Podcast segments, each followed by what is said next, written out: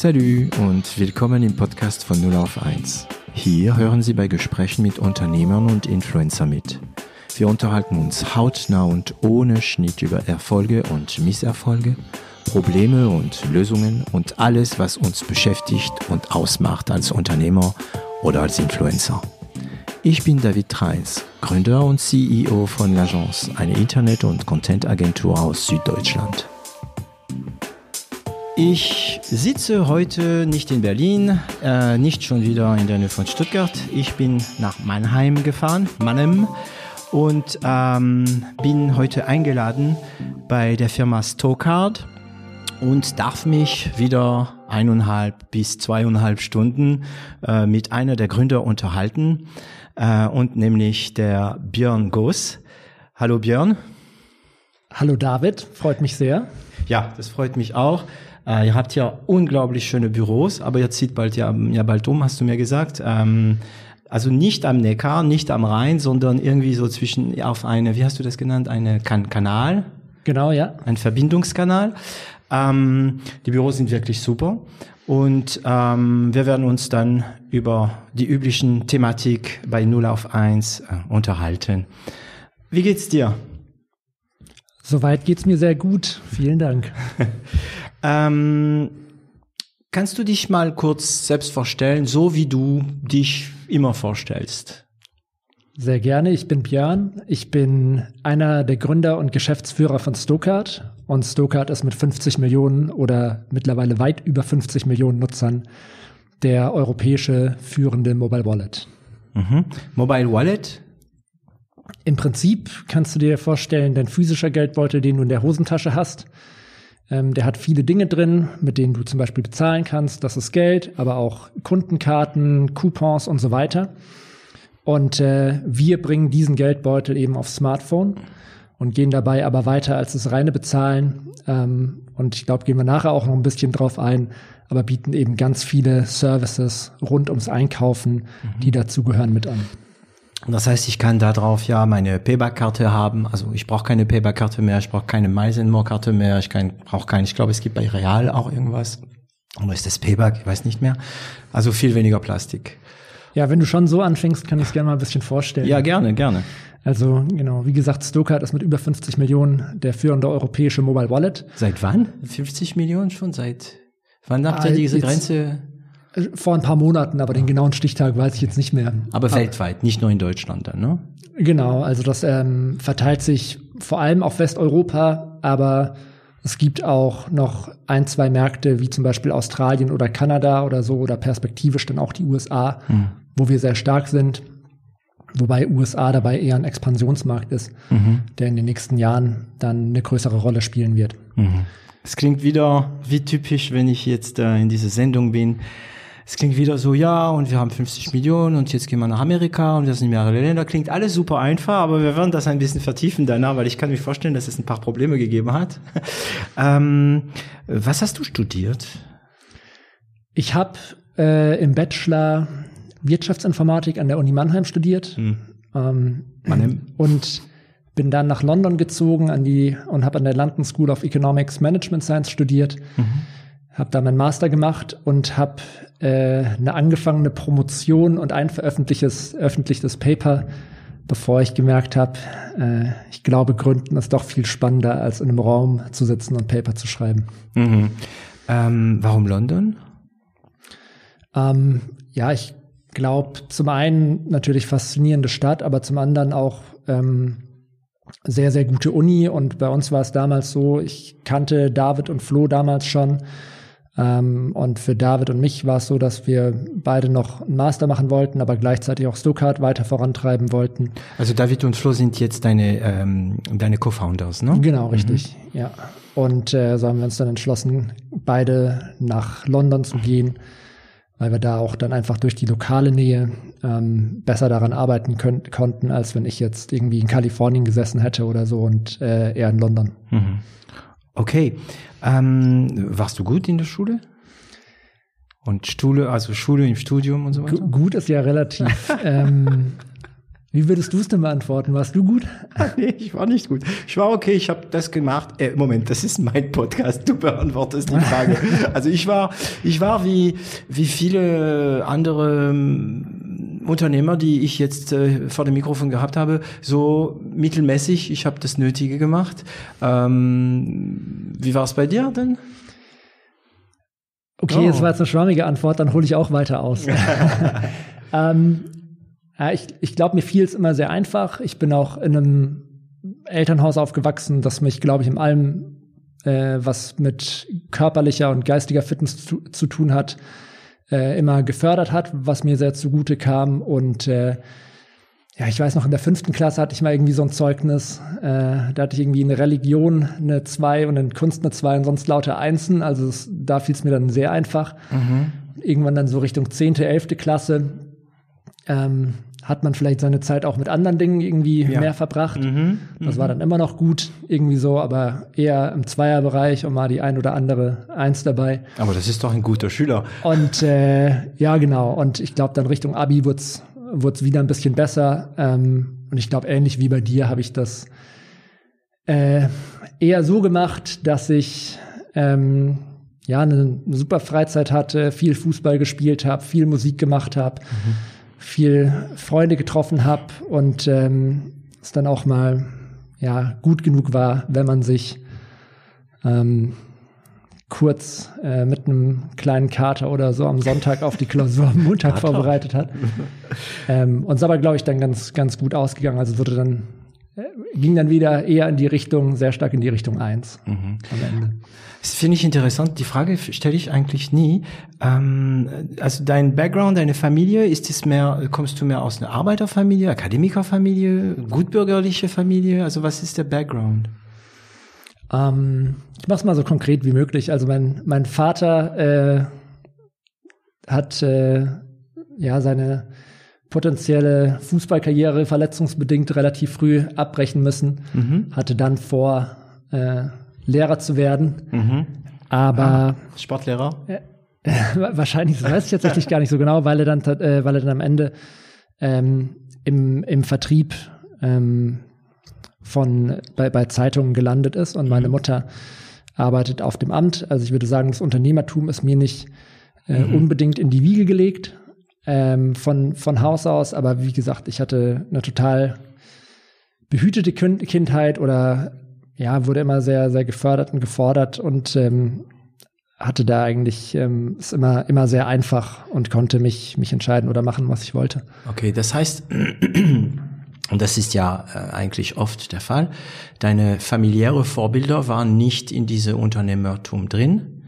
Ähm, bist du einfach Unternehmer geworden? Hat sich das ergeben? Es gab die Idee und dann habt ihr das gemacht? Oder war dir ziemlich früh oder irgendwann mal klar, nein, nein, nein, ich will nicht Angestellter werden, ich möchte Unternehmen? Warum bist du Unternehmer? Der erste Berührungspunkt, den ich dazu hatte, war wahrscheinlich noch während dem Abi, wo ich mit einem Freund dachte, ah ja, es wäre doch cool, so eine Firma zu gründen, da bauen wir eine Homepage und dann kann man da seine Bilder uploaden und dann drucken wir T-Shirts und jeder kann seine eigenen T-Shirts anziehen. Das ist eine ganz schlechte Idee. Sowas hat keinen Zug. Ach doch, das gibt's ja, ja. ja. Und äh, dann kuratieren wir das irgendwie noch ein bisschen, weil er auch so ein bisschen Designer war und bieten dann irgendwie so die most popular Produkte an und mhm. so weiter. Wann war das etwa? Ja, da waren wir so 16, 17 oder so. Mhm. Ähm, und das haben wir auch so ein bisschen angefangen, aber dann ähm, ja, aufgrund von Partys, Fußball, Musik, was auch immer, nie so richtig zum Ende gebracht. Der Grund, warum ich Wirtschaftsinformatik studiert habe, war auch vor allem, weil ich dachte, man, wie cool ist es denn, wenn man irgendwie mit Technologie umgehen kann? Da kannst du Code schreiben, der von mhm. Millionen von Menschen genutzt wird und kannst irgendwie in kurzer Zeit relativ was, was Gutes bauen. Also da hatte ich so an dem Thema Unternehmertum schon immer großes Interesse.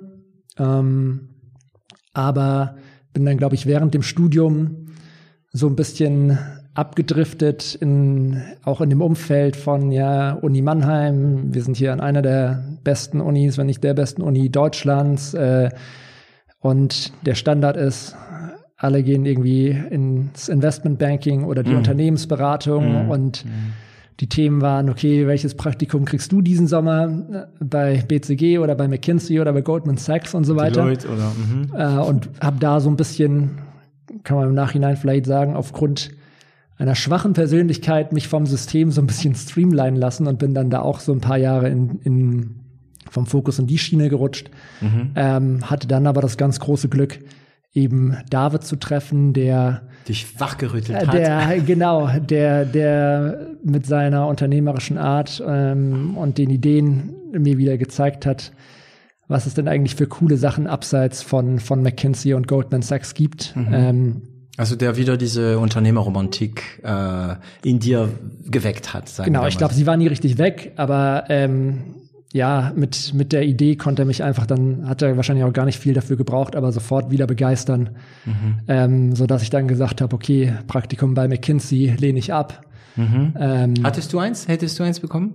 Oder damals? Ich, ich hätte eins bekommen. Mhm. Ähm, ich habe, wir haben dann aber uns entschieden, dann Stoker zu gründen, ja. weil ich sofort Feuer und Flamme dafür war, ähm, als er mir so ein bisschen erzählt hat und wir dann zusammen die Idee weiterentwickelt haben und haben dann gleich noch Flo ins Boot geholt. Ähm, Der auch mit euch studiert hat, ne? Genau, mhm. ich kann, kann ich dir gleich noch ein, zwei Sachen dazu sagen. Es hat sich dann so ergeben, dass ich noch mal bei McKinsey kurz angefangen habe, aber als wir drei Gründer dann wieder vereint waren ähm, und das Vollzeit gemacht haben, ich da sofort wieder weg bin.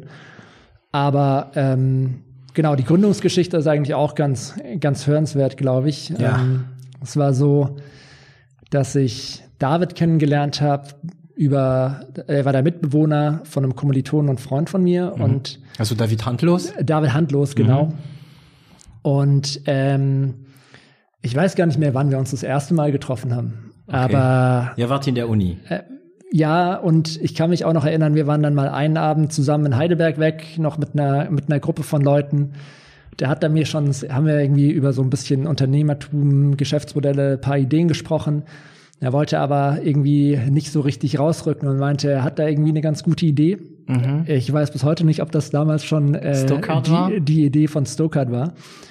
Und dann war ich aber mit David auf einem äh, Roadtrip in Australien für fünf Wochen. Mhm. Und ähm, da hat er mir dann. Also so einfach kennengelernt und dann gleich fünf Wochen. Äh, ja, gut, wir kannten uns dann schon irgendwie in Summe, boah, ich weiß nicht, wahrscheinlich ein, zwei Jahre oder okay. so, bevor wir mhm. auf den Roadtrip gegangen sind haben dort in Australien auch den gemeinsamen Freund besucht. Mhm, da, wo das Bier so teuer ist, ja. Ja, genau. Mhm. Äh, exakt. Und ähm, dann gab es die großen, ich weiß gar nicht mehr, was es war, ich glaube, es war eine Flut und alle Straßen waren gesperrt. Wir mussten den Roadtrip abbrechen, lagen gelangweilt am Bondi Beach. Mhm. Und David hat mir von erstmal, glaube ich, von der Problemstellung erzählt, ähm, also er hatte sozusagen ein gewisses Vertrauen in dir entwickelt und hat dich dann seine Idee vorgestellt. Okay. Genau, und hat mir dann gesagt, hey, meine damalige Freundin, äh, mittlerweile Ehefrau, die hat so viele Kundenkarten und ähm, die hat irgendwie einen riesigen Geldbeutel und immer wenn sie abends weggeht, dann nimmt sie irgendwie die Bezahlkarte mhm. und die, den, die Personal, äh, die ID mhm. den Personalausweis eben raus. Da muss man doch irgendwas Sma äh, Smarteres machen. Ich hatte damals mein erstes Android-Phone. David hatte noch sein Feature-Phone. Feature-Phone? Äh, seine, keine Ahnung, was das, das Ach, Teil das vor dem vor, Smartphone. Vor dem Smartphone, okay. Das mit, also den, so das mit den Tasten. Oder, ja, genau. oder Siemens oder Auf so dem man Snake Ericsson. spielen konnte. ich liebe Team Snake, ja. Und, ähm, und äh, dann habe ich gesagt, ja, macht total Sinn. Und dann haben wir eben angefangen, die Idee weiterzuentwickeln. Und direkt auf dem Rückflug aus Australien hatten wir dann kein, kein Block, kein Papier, haben wir auf Brechtüten die ersten Konzepte und auch den Namen Stokart entworfen und sind Aha. in Mannheim aus dem Flugzeug gesprungen, waren dann mit Flo essen, den ich von der Uni kannte.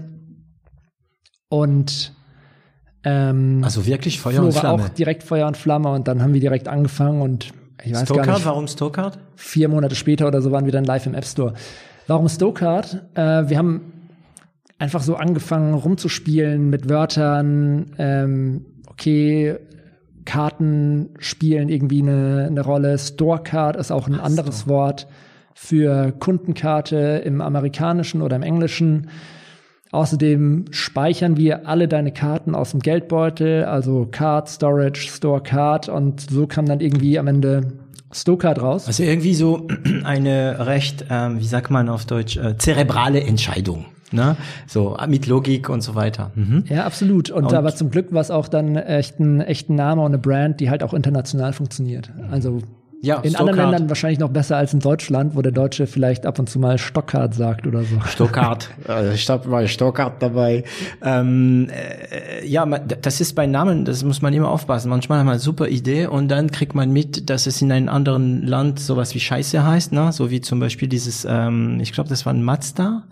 Sportwagen, der MR2, auf Französisch, MR2, wenn du es liest, heißt Merde. Ja, also ist dieses Auto de la Merde. Obwohl es ein nettes Auto war, ne? Es gibt durchaus auch zu Stuttgart ähnliche Wörter, Ja. Wörter, die ähnliche Bedeutung haben. Im Italienischen äh, ist, glaube ich, bin jetzt kein, bin da jetzt nicht so beschlagen, aber ich glaube, Stoccazzo geht auch irgendwie in die Richtung, dass es irgendein Schimpfwort ist. Ähm, aber hat uns Wir bisher werden das übersetzen. Also, weißt du was? Ist es ganz, ganz schimpf, großes Schimpfwort oder Stoccazzo? Oder? Ähm, Du musst jetzt nicht unbedingt übersetzen, aber. ich, ich kann es jetzt gar nicht sagen, aber äh, kannst nachher mal dein Telefon rausholen, den Ja, Flugmodus Das ausschalten mache ich auf jeden. Fall später, ja, ja. Ähm, genau, oder aber es gibt auch andere Länder, wo das dann zum Beispiel 100 Karten heißt, weil es du 100, ich glaube auf Russisch oder so heißt. Also Das ist ja perfekt. genau. Ähm, Ähm, und dann, da habe ich, ich habe was gehört, was du gesagt hast. Ähm, ähm, und dann vier Monate später wart ihr äh, im App Store. Ja, ich kann es nicht genau sagen, aber lass es irgendwie vier Monate, viereinhalb Monate oder sowas gewesen sein. Und Ja. wer hat entwickelt? Ihr habt alles selbst gemacht. Wir haben alles selbst gemacht. Wir waren zu dritt. Ähm, wir haben ähm, angefangen auf Android zu entwickeln. Das war relativ leicht, weil dort braucht man keine spezielle Hardware. Für iPhone und Apple war es dann eben so, dass du nur auf einem Mac entwickeln kannst und dass du auch ein iPhone zum Testen brauchst. Ein iPhone als Student jetzt nicht, ähm, heute ist es vielleicht, vielleicht anders, aber damals hatte nicht jeder Student ein iPhone. Vor wie vielen kein Jahren war das? Äh, das war 2011. Okay. Also als Student, klar, keine, deswegen, also die, die Entscheidung Android, weil es einfach die günstigere Lösung war. Nee, und wir haben dann auch ein bisschen Geld zusammengekratzt und haben ähm, uns den billigsten Mac gekauft, den es gibt. Das war so ein Mac Mini. Das ist einfach so eine, so eine kleine Box, an die man dann auch einen ganz normalen Dell-Monitor oder so anschließen kann und nicht nochmal den 2000 Euro Apple-Screen braucht. Und von einer ähm, Freundin, von einem Freund von mir haben wir uns ein gebrauchtes altes iPhone gekauft. Ähm, und ich glaube, das war so das initiale Investment, das wir gemacht haben, um dann Stokart auch zu entwickeln. welche Generation iPhone, weißt du das noch? Ich glaube, entweder 3G oder 3GS. Boah, ah ja, das ist wirklich, wow, ja, okay. Und wo habt ihr entwickelt? Ähm, In der Garage. Da, ja, quasi, genau. Also wir haben ähm, saßen daheim in unseren Wohnungen. Ähm, ich war auch ab und zu mal bei David. Ähm, ich war mit Flo ähm, am, am oder Flo war am Lehrstuhl, äh, wo er damals noch promoviert hat, äh, wo ich dann öfter mal war. Es gab auch ein paar lange Nächte, wo in denen David dann mal zu mir gefahren ist und wir irgendwie noch versucht haben, die App fertig zu machen. Und ähm, ja, wir sind jetzt keine, ich sage, oder ich bin jetzt kein Programmierer äh, bei, bei Training. Ähm, das heißt, bei mir waren das oft lange Nächte und lange Wochenenden, in denen ich irgendwie versucht habe, Ja. dass das iPhone endlich macht, was es soll. So Trying Error. Ja. Ähm, also ich, ähm, gut, äh, jeder weiß es mittlerweile, glaube ich. Ich unterrichte ja auch ähm, Web Engineering und Marketing an der Hochschule und ähm, also nebenher. Und ich versuche immer meine Studenten ein Gefühl dafür zu geben, was ein Reverse Engineer ist. Das Wort gibt's irgendwie in Amerika, das finde ich ziemlich cool. Ne? Das sind Reverse Engineer ist jemand, der erstmal die Praxis gelernt hat und dann irgendwie irgendwann mal, ja, wenn er gut genug ist, an seine Grenzen kommt und dann in die Theorie geht, um sich mit wesentlichen Sachen und dann werden gewisse Glasdächer durchgebrochen, weil dann gibt's einen riesen Fortschritt. Ne? Das heißt, du hast wirklich irgendwie probiert, geschimpft, oder?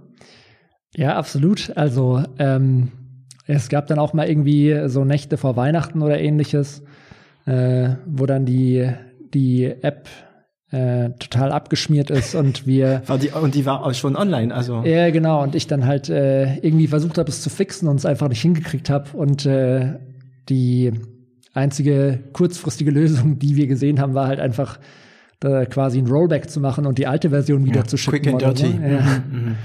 Aber es hat geklappt.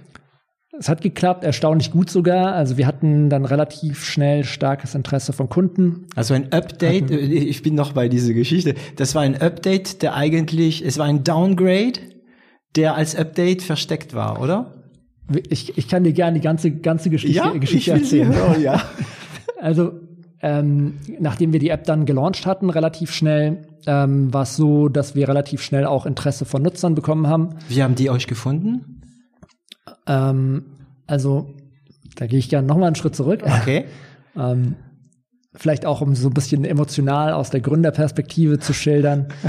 ähm, das ist natürlich erstmal ein richtiger, richtig großer Meilenstein, wenn du dann die erste Version der App launchst. Und äh, naiv, wie man damals dann vielleicht war, ähm, hat man gedacht, okay, geil, jetzt haben wir es geschafft, jetzt ist die App online jetzt wird das Ganze irgendwie exponentiell wachsen und mhm. jetzt geht's ab durch die Decke und wir sind total äh, excited und dann schaust du am ersten Tag in den App Store und siehst, ah, keine Ahnung, elf Downloads. Ja, immerhin. Das ist vielleicht nicht so Papa, cool. Mama, ja, genau. Und dann äh, schaust du am nächsten Tag in, in App Store und das sind irgendwie 22 und du denkst dir, oh krass, wenn es mit dem Wachstum weitergeht und sich jeden Tag verdoppelt, Verdoppeln, ja. dann wird das richtig, richtig groß. Aber dann schaust du am dritten Tag rein und merkst irgendwie, äh, verdammt, jetzt sind es wieder nur zwölf. Mhm. Und du merkst, ähm, es funktioniert äh, vielleicht nicht einfach so, ohne was zu tun. Mhm. Und damals war ja noch so die Zeit, da war Mobile jetzt auch eher in den Startlöchern, alles rund um Facebook und so weiter. Google war alles sehr Desktop zentriert. Ja, ja, ja. Wir haben da so ein paar Sachen dann ausprobiert mit einer Facebook-Seite. Bringt das was, wenn du da irgendwelche Fans bekommst und so? Aber das war nicht so, dass wenn du dann Fans auf Facebook hattest, dass die auch zu Mobile-Usern konvertiert sind, mhm. weil Desktop und Mobile noch sehr stark getrennt waren. Und was dann aber, oder wir haben auch dann äh, so richtig hands-on versucht, Flyer zu verteilen in der Stadt, bis Flyer. das Ordnungsamt kam mhm. und gesagt hat, wow, so eine Aktion müsst ihr anmelden, müsst ihr jetzt wieder aufhören. Vergiss nicht, wir sind in Deutschland. und was dann ähm, tatsächlich funktioniert hat, war ganz gut für uns, war PR. Okay. Ähm, wo man jetzt erstmal denken Schon könnte. Schon damals, ja? Ja, also mhm. wenn ähm, wenn Facebook-Fans äh, vom Desktop-Rechner nicht auf Mobile konvertieren, wird dann Papier auf Mobile konvertieren, könnte man erstmal ein Fragezeichen dran machen, aber de facto hat das sehr gut funktioniert. David hat da, glaube ich, auch einen riesen Job gemacht. Wir haben da. Also ihr habt einfach selbst PR gemacht, ne? Genau, wir haben eine ganz gute PR bekommen. Ähm, dann innerhalb der ersten, ähm, des, des ersten Jahres, da waren dann auch auf Konsumentenseite relevante äh, Medien wie jetzt irgendwie, also mit einer starken Reichweite, sowas wie Bild oder so dabei. Ja ähm, ah, okay. was wir dann durchaus mal an einem Tag irgendwie drei, vier, fünf, sechs, siebentausend Downloads gebracht hat. Wie fühlt man sich da, wenn man auf einmal statt 22 7000 steht? Leider, der Sprung war nicht ganz so groß, aber das ist natürlich total cool, weil mhm. du dann auch in den App Store Rankings steigst und dann kommen hinterher wieder organische Downloads nach. Mhm. Ähm, also organische Downloads sind Downloads, die eigentlich durchsuchen im App Store ganz natürlich entstehen, dass die Leute diese App finden. Ne? Die suchen nach ein bestimmtes Thema und finden euch. Ne? Genau, ja. Mhm. Und aber äh, also auch so auch so Themen wie App Store Search Optimization waren mhm. damals noch relativ neu, weil das ganze Ökosystem rund um Apps ja noch in den Kinderschuhen gesteckt hatte. Und ähm, ja, aber so haben wir da einen Schritt nach dem anderen gemacht und haben dann ähm, als die Nutzer dann ein bisschen darauf aufmerksam wurden, sehr viele Early Adopter gewonnen und ähm, sind relativ schnell innerhalb des ersten Jahres, ähm, währenddem wir noch ähm, auch studiert haben, da auf eine sechsstellige Anzahl von Nutzern gekommen. Wow, okay. Und hatten dann, glaube ich, ich muss jetzt lügen, weil ich die Zahl nicht mehr 100 Prozent weiß, aber ich glaube, wir hatten dann Ende 2012, also als wir dann äh, mit äh, auch angefangen hatten, so drei, vier, vier Monate lang Stokat in Vollzeit zu machen, ähm, glaube ich dann sogar schon 500.000 Nutzer, aber mhm. äh, da setze ich jetzt mal ein Fragezeichen hinten dran. Und ähm, ja, da haben wir dann einfach gemerkt, wir sind da auf was gestoßen, was, was Nutzer offensichtlich wollen. Also diese App hat auch gut funktioniert, nehme ich an damals, also nicht verglichen mit jetzt natürlich, jetzt ist es viel feiner, das kann viel mehr, aber für die damalige Verhältnisse hat es gut funktioniert. Genau, ja. Okay. Und wie viel äh, Anwender hattet ihr etwa, als diesen Weihnachten kam? Ähm, das war im Jahr davor und ich weiß nicht mehr, wie viele das waren, aber ich würde mal sagen, äh, eine mittlere bis hohe fünfstellige Zahl, aber vielleicht Okay. auch schon sechsstellig. Mhm.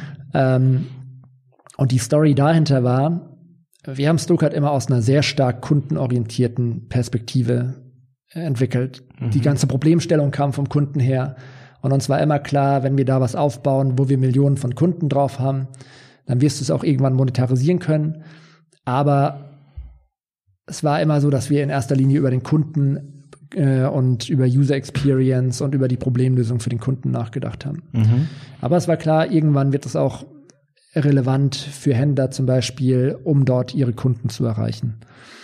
Und vor Weihnachten kam, damals gab es sie noch, äh, Schlecker Mhm. auf uns zu, Schlecker, ja, stimmt. Ja, das hat's ja äh, die dann gegeben. gesagt haben, Also für, für die Jüngeren, die vielleicht nicht wissen, was Schlecker ist, ich glaube, Schlecker war so eine Drogerie, also so eine Drogerie nennt man das auch, ne? genau, es war wahrscheinlich, So wie DM. genau, das war wahrscheinlich irgendwie der größte Konkurrent zu DM oder neben Rossmann der größte Konkurrent zu DM. Die dann pleite gegangen sind, ja. Richtig. Und die sind dann auf uns zugekommen und ähm, wir dachten, wow, krass, das kann unser erster Advertising-Kunde werden. Ähm, also haben wir versucht, eine Advertising-Lösung aus dem Boden zu stampfen, mit dem wir äh, eben, Bisschen mit der wir eben, genau, dann, dann ähm, maßgeschneiderte Werbung an Kunden für Schlecke ausliefern können. Und äh, entsprechend habe ich wieder mit viel Trial and Error versucht, irgendwie ein Backend aus dem Boden zu stampfen, äh, um, um diese Werbekampagnen eben ausspielen zu können. Und Also ein Backend, der grundsätzlich immer für Werbekampagnen verwendet werden könnte, ne? Genau. Also Und- Backend ist eigentlich ist ähm, der Hintergrund eines Apps oder eines Website oder sowas, bei dem man einfach Sachen verändern kann. Das ist wie in die Tankstelle, diese großen ähm, Kühlschränke in Tankstelle, die haben ein Frontend, da kommen die Kunden und die haben ein Backend, das sind die Kühlschränke im Hintergrund, wo man wieder füllt, ne? Und da hast du versucht, da mal geschwind wie man- Absolut. ja. Und ich glaube, jeder, jeder Ingenieur heute bei Stuttgart würde drüber lachen, aber ähm, Ja. das erste, was du irgendwie findest, so, ich weiß nicht, Programming für Dummies oder so, war dann halt irgendwie PHP. Nein, ja. Das heißt, da habe ich irgendwie versucht, was mitzubasteln und ähm, das ist dann so, hat dann so geendet.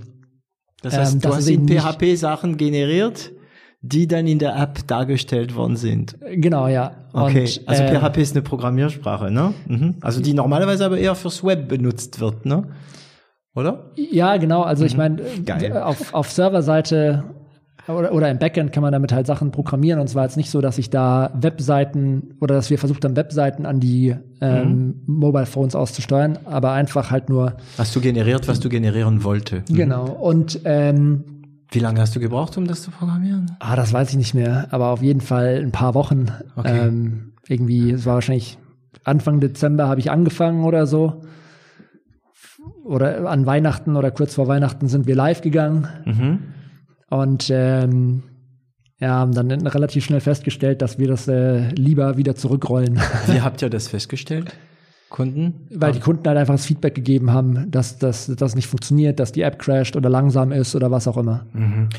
Das heißt, Schlecker kam auf euch zu, um auf euren App irgendwie zu werben, ne? Wenn ich's, und damals gab es aber noch nicht die, die Lösungen, die es jetzt gibt, wenn man werben will. Nee, also mittlerweile arbeiten wir, muss, also äh, ab- ist ja ein ganz anderes Niveau jetzt. Mittlerweile arbeiten wir mit den größten und innovativsten Händlern über ganz Europa, aber auch Australien zum Beispiel zusammen und haben eine total äh, reiche Advertising-Lösung für die, äh, für, für diese Händler, die auch einmalig ist, weil Händler dort ganz gezielt mit ihren Kunden kommunizieren können und wirklich ein ganzheitlich digitales Einkaufserlebnis für diese Kunden schaffen ähm, und so für sich inkrementell Umsätze steigern und Leute in ihre Filialen bringen und wirklich auf der einen Seite mehr Umsatz für sich machen, während sie auch Mehrwerte für die Nutzer generieren, weil der Kunde dadurch eben Geld spart. Aber das ist jetzt, glaube ich, sehr abstrakt. Können wir vielleicht später nochmal drauf Ja. eingehen ähm, und nochmal ein bisschen Ja, ich, ich, beschreiben. wir werden zu dem Thema was- kommen. Was kann man damit machen? Weil für Genau. der für der Anwender ist es natürlich ähm, ziemlich klar, dass er da ähm, sich diese ganzen Geschichte mit den Karten ähm, sparen kann, dass er alles äh, sein Handy hat. Er kriegt auch spezielle Angebote über eine App. Aber das, wie man damit Geld verdient, ist natürlich äh, eine, eine spannende Frage. Da steckt ja. sehr, sehr viel mehr für genau. den User auch drin und auch was die Zukunft für alles rund um Einkaufen und Banking mhm. für, für Europa äh, bedeutet. Aber ich halte mich noch ein bisschen zurück. Aber wir gehen auch dahin. Ähm, das heißt, äh, da kam also Zusammenbruch, Downgrade und dann lief's und ich nehme an, dass ihr später irgendwann mal die Lösung gefunden habt, ähm, den Bug gefunden habt oder eine andere Lösung gefahren seid, ne?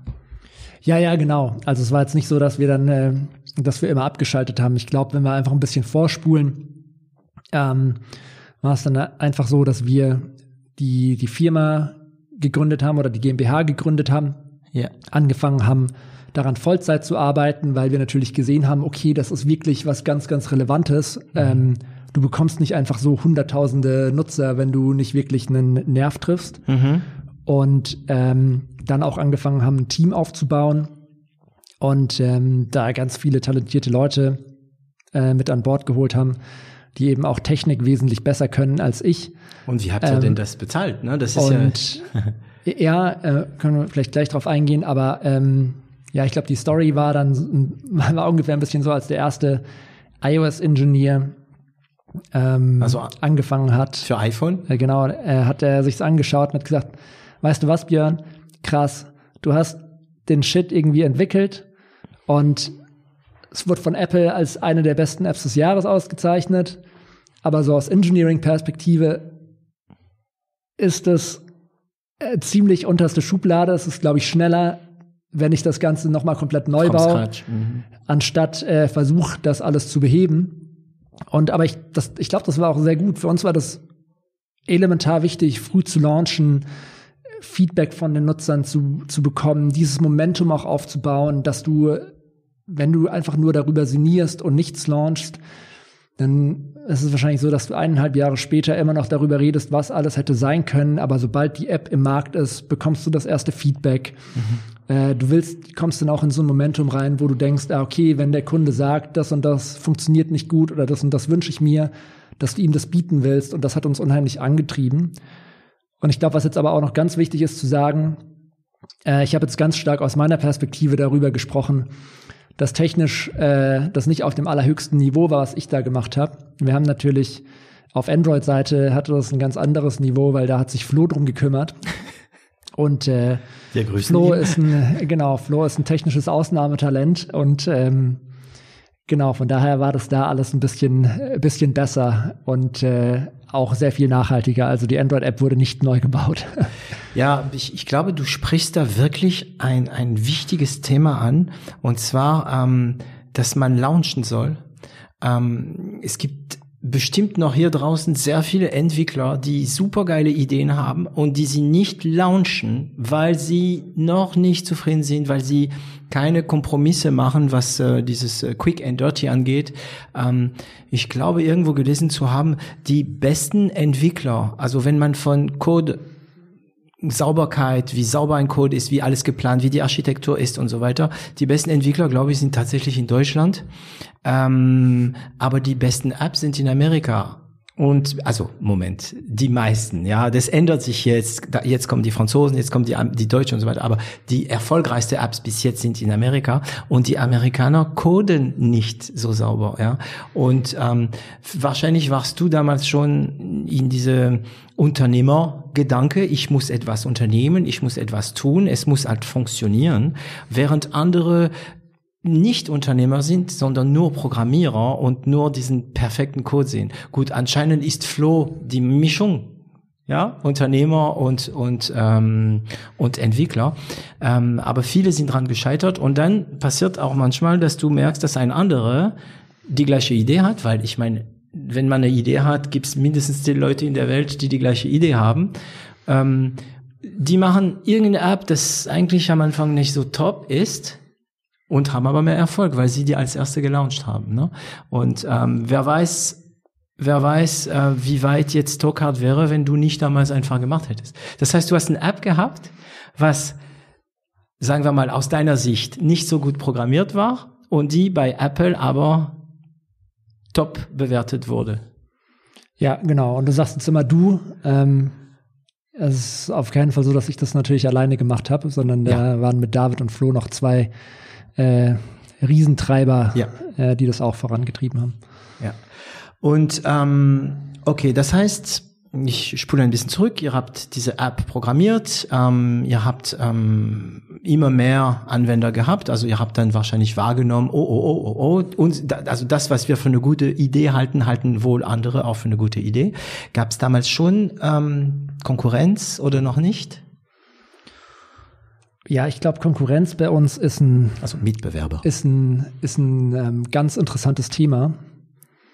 Es macht wahrscheinlich sogar mehr Sinn, das nochmal zu adressieren, wenn wir ein bisschen darüber gesprochen haben, Mhm. wo, äh, wa- was Stokart ist und Ja. welchen Ruck wir hier in der Industrie in Europa sehen werden, weil sich, glaube ich, die Wettbewerber auch ein bisschen klassifizieren lassen. Mhm.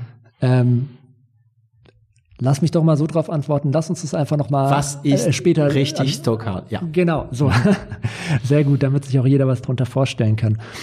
Ähm, so, Stokart, wir waren schon an dem Punkt, Stokart ist äh, Europas führender Mobile Wallet mit über 50 Millionen Nutzern.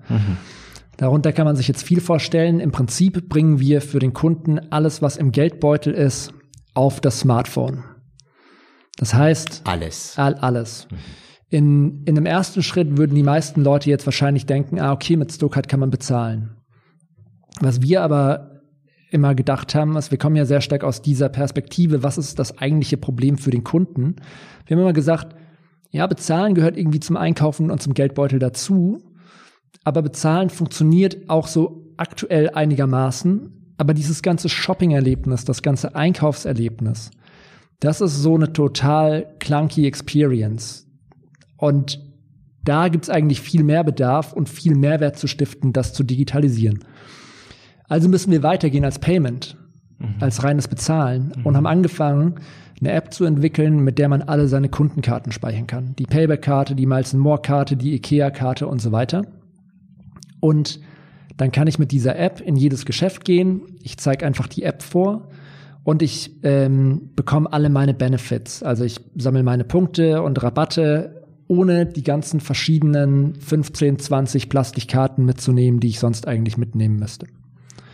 Darüber hinaus haben wir eine Retail-Plattform gebaut, wo wir mit mehr über, äh, wo wir mit über 600 Händlern tiefer integriert sind und ähm, auf dieser, oder ich fange mal andersrum an, auf dieser Retail-Plattform sind ähm, so um die 5000 Händler gelistet. Da gibt's eine 5000.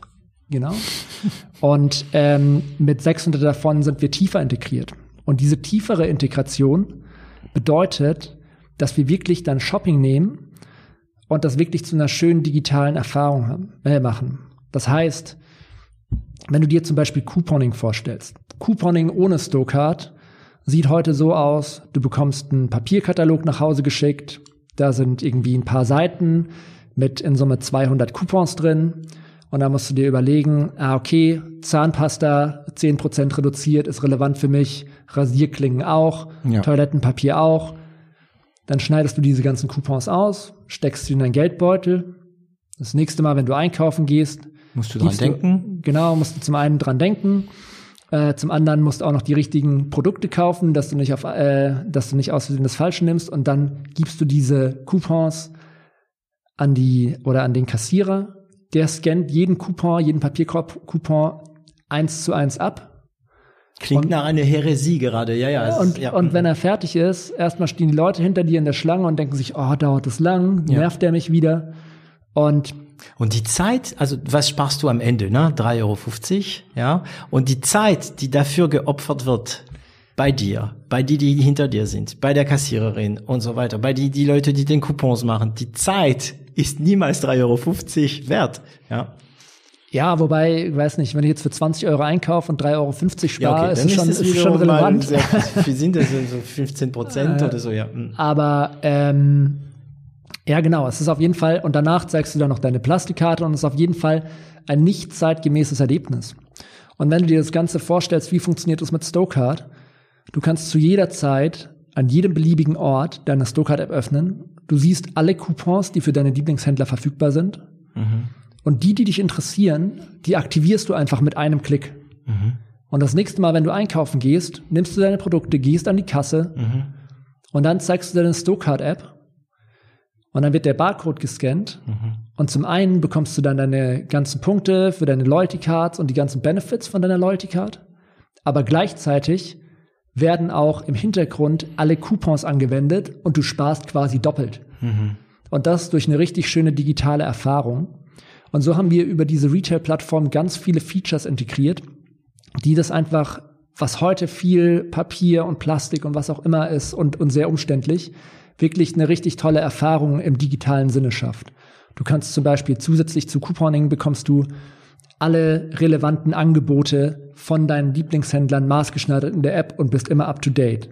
Werden Sie für dich diese Angebote so- sozusagen vorgekaut? Erkennt die App jetzt schon, ähm, was für mich besser wäre? Oder Ja, Ja. also genau, es ist kann nur man so, da schon von einer Mini-KI sprechen dahinter? Oder? absolut. Also Absolut. es ist, ähm, es Also künstliche Intelligenz, die, die, dann.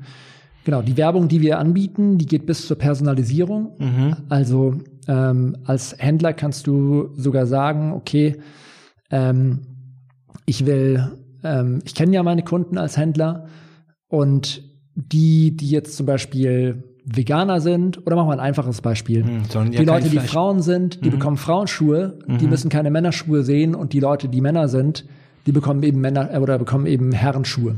Also ihr reduziert extrem die Streuung sozusagen. Ne? Genau, es ist sehr kann, Und für einen ist, Veganer, das finde ich ein gutes, also ich bin kein Vegan, ich esse alles, aber ich muss sagen, für einen Veganer kann ich mir vorstellen, wenn er da irgendwie Angebote für ähm, Metzgerprodukte sieht, ist es für ihn oder für sie nicht so angenehm. Ne? wahrscheinlich vertreibt es den Kunden dann eher Ja, oder so wie für mich, wenn ich Anwerbung sehe für vegane Produkte, nee, wo, wobei, ja, warum nicht, aber ähm, ja, okay. Genau, und, und darüber gibt's halt noch ganz viele weitere Features, wie zum Beispiel, wenn du dir heute vorstellst, wie beantragst du eine Kundenkarte, um mit jedem Einkauf dann irgendwie deine zwei drei Prozent zu sparen. Du wirst an der Kasse gefragt, dann bekommst du ein Papierformular, dann musst du das Papierformular ausfüllen, dann gibst du das Papierformular an der Kasse ab, dann gehst du nach Hause, dann kommt irgendwie fünf Tage später, eine Woche später die Plastikkarte nach Hause geschickt, dann musst du die Plastikkarte in den Geldbeutel stecken. Mit Stokart kannst du einfach hingehen und sagen, ah, die Kundenkarte, da gehe ich jetzt auch einkaufen, die interessiert mich auch. Ein Klick. Ähm, ich bestätige noch die Bedingungen dieser Kundenkarte und du bekommst die Karte direkt in Stokart digital ausgegeben und hast wieder Und du wirst niemals Plastik sehen, ne? Genau, Oh, und du hast Papier. wieder ein wunderbar digitales Erlebnis. Und so gibt's viele weitere Features, wie dass wir zum Beispiel die Punktestände und die Statuslevel anzeigen und die neuesten, äh, die letzten Transaktionen, die du gemacht hast. Mhm. Mit anderen Worten, wenn du mit der Plastikkarte einkaufen gehst, zeigst du die Plastikkarte, du gehst raus. Du hast eigentlich keine Ahnung, was überhaupt passiert ist. Mhm. Mit der Stokart-App zeigst du die Stokart-App. Hinterher siehst du, ah cool, für den Einkauf habe ich jetzt irgendwie 300 Punkte oder 3 Euro oder was auch immer gut geschrieben bekommen. Ähm, da habe ich auf einmal viel mehr Transparenz. Und die PayPal, die Payback-App kann das auch, aber nur für Payback. richtig, Genau. ja. Das heißt, ich krieg nur meine Payback-Punkte. Ähm, und es kann sein, dass ich bei Stockard dann zum Beispiel gleichzeitig mehrere Punkte für gleich für verschiedene Sachen bekomme. Genau. Also ein Stokart-Kunde hat auch im Schnitt äh, 13 Karten in der App. Okay. Weil du auf einmal dir nicht mehr überlegen musst, ah, zu dem Händler gehe ich nur alle drei Monate mal. Mhm. Macht es überhaupt Sinn für mich, bei dem drei Prozent zu sparen? Es ist wert, dass ich die Plastikkarte mein ganzes Leben dafür rumschleppe. Ähm, oder dann mir überlege, welche Coupons äh, ich von dem Händler ausschneiden möchte und in Papierform drei Monate mit mir rumtrage. Ja. Sondern die Hürde ist dann einfach viel geringer. Und du kannst auch sagen, klar, ähm, überall, wo ich einkaufe, will ich von den Vorteilen profitieren durch die Stokart-App. Und ähm, so kommt es halt, dass dann Kunden, wenn sie mit Stokart einkaufen gehen, im Schnitt je nach Land dann ihre zwei bis fünf Prozent oder so bei jedem Einkauf sparen. Das- und das ist am Ende des Jahres dann schon relevant, Ja, auch ja. wenn du irgendwie sagst, für dich sind dann irgendwie 3,50 Euro von Ja. 20 Euro nicht relevant. Wenn Ja, du aber diese 3,50 Euro bei Stokard, ähm, also wenn man es natürlich ein bisschen weiter treibt und ein bisschen weiter spinnt, ähm, bei Stokard sind es dann nicht 3,50 Euro, sondern vielleicht 4,50 Euro und die haben nicht so viel Zeit in Anspruch genommen. Ja, äh, ich, ich muss viel weniger machen, um davon zu profitieren. Ähm, haben die Stokard-Anwender dann mehr Kundenkarten als die normal ähm, Menschen?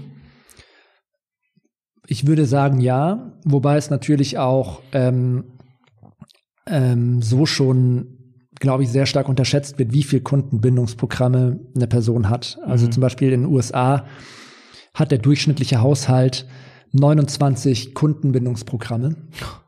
Ähm, und äh, ja, ich glaube, das ist dann vielleicht bei, bei einigen Leuten in der Gesellschaft gar nicht so präsent, was äh, 98 Prozent vom Rest der Gesellschaft machen.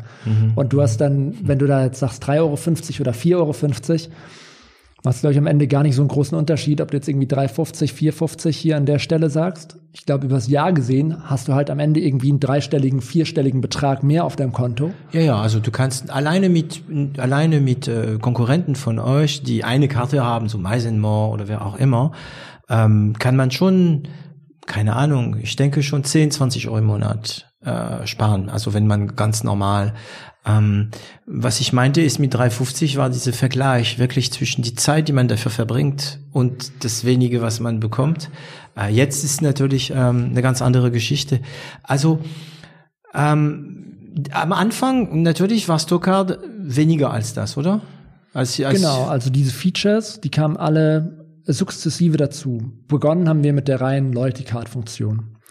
Und ähm, was wir jetzt immer mehr machen, ist, dass wir halt sehen, ähm, oder du hast ja vorhin, jetzt können wir mal Wettbewerb eigentlich ansprechen an der Stelle. Mhm. Also wir sind jetzt, äh, wir sind also gestartet und haben gesagt, okay, wir bauen einen Wallet und in erster Linie stiftet der Mehrwert bei dem, was Kunden eben ganz oft machen, nämlich beim Einkaufen. Und wir digitalisieren das Einkaufserlebnis.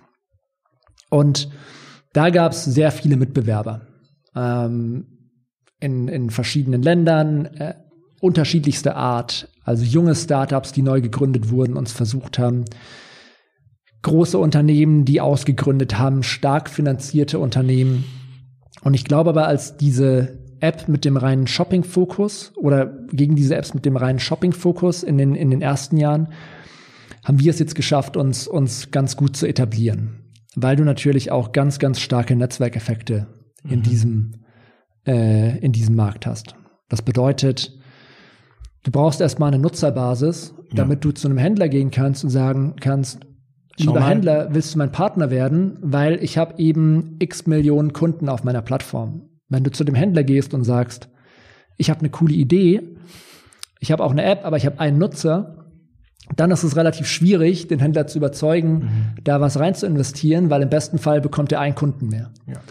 Und andersrum ist es dann aber auch so, wenn du mehr Händler auf deiner Plattform hast, dann stiftest du ja immer mehr Mehrwert für deine Kunden. Und das heißt, für neue Markt oder für, für Unternehmen, die neu in den Markt eintreten wollen, ist es unheimlich schwer, mit Stokart zu konkurrieren, weil du ähm, erstmal starten musst und du hast keine Handelspartner. Und warum sollte ein Kunde eine andere App nutzen, wenn er auch Stokart nutzen kann und dort viel mehr spart? Und andersrum kannst du eben ohne Kunden keine Handelspartner gewinnen. Das heißt, für die Konkurrenz ist es auch sehr schwierig, zu Händlern zu gehen und zu sagen, hey, wir machen, wir wollen machen, was Stokart macht, wir haben nur keine Nutzer, arbeitet doch lieber mit uns. Da wird auch kein Händler sagen, ah ja, super, das macht ja Sinn für mich. Mhm. Ihr seid tolle Kerle, ich mache das mit euch. ähm, Genau. Aber okay, Björn, ganz ehrlich, was du gerade sagst, macht Sinn und klingt sehr einfach. Aber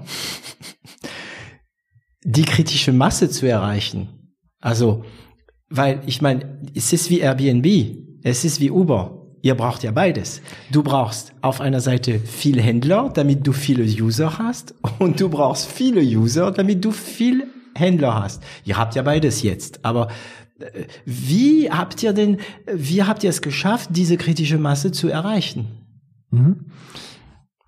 Ähm, ja, genau. Also es ist, glaube ich, typisch für so einen Two-Sided Market oder so einen zweiseitigen Markt, dass es am Anfang unheimlich schwer ist, ihn zu knacken. Aber wenn du mal drin bist, hast du unheimlich starke Eintrittsbarrieren. Ähm, und was wir gemacht haben, ist, wir haben das Ganze sehr stark aus Kundenperspektive gedacht und haben erstmal es den Kunden ermöglicht, alle ihre Kundenkarten zu, zu speichern und ihre Plastikkarten nicht mehr mitnehmen zu müssen. Entschuldigung, das heißt, Und- ich, du, ihr hattet noch keinen Händler, Richtig. aber die Karten waren digitalisierbar. Genau, und wir haben aber ähm, eben nicht jetzt versucht, dann gleich Verträge mit Händlern zu machen und zu sagen, hey, soll eure Kundenkarte hier ähm, gelistet werden und dafür müsst ihr uns Geld geben oder ähnliches, sondern wir haben gesagt, okay, wir werden perspektivisch für Händler es auch immer kostenlos machen, ihre Kundenkarten in, auf der Stokart-Plattform zu listen. Also haben wir einfach für alle Händler die Kundenkarten schon mal gelistet auf unserer Plattform. Und dadurch hatte der Nutzer einen Anwendungsfall, weil er konnte sagen, ah cool, ich habe acht Kundenkarten, jetzt nutze ich Stokart, dann schmeiße ich die ganzen Plastikkarten aus meinem Geldbeutel. Das stiftet mir einen Mehrwert, also nutze ich Stokart ähm, und empfehle es vielleicht noch Freunden und fange an, mehr Kundenkarten zu beantragen, weil ich die Restriktion meines Geldbeutels für die Plastikkarte nicht mehr habe.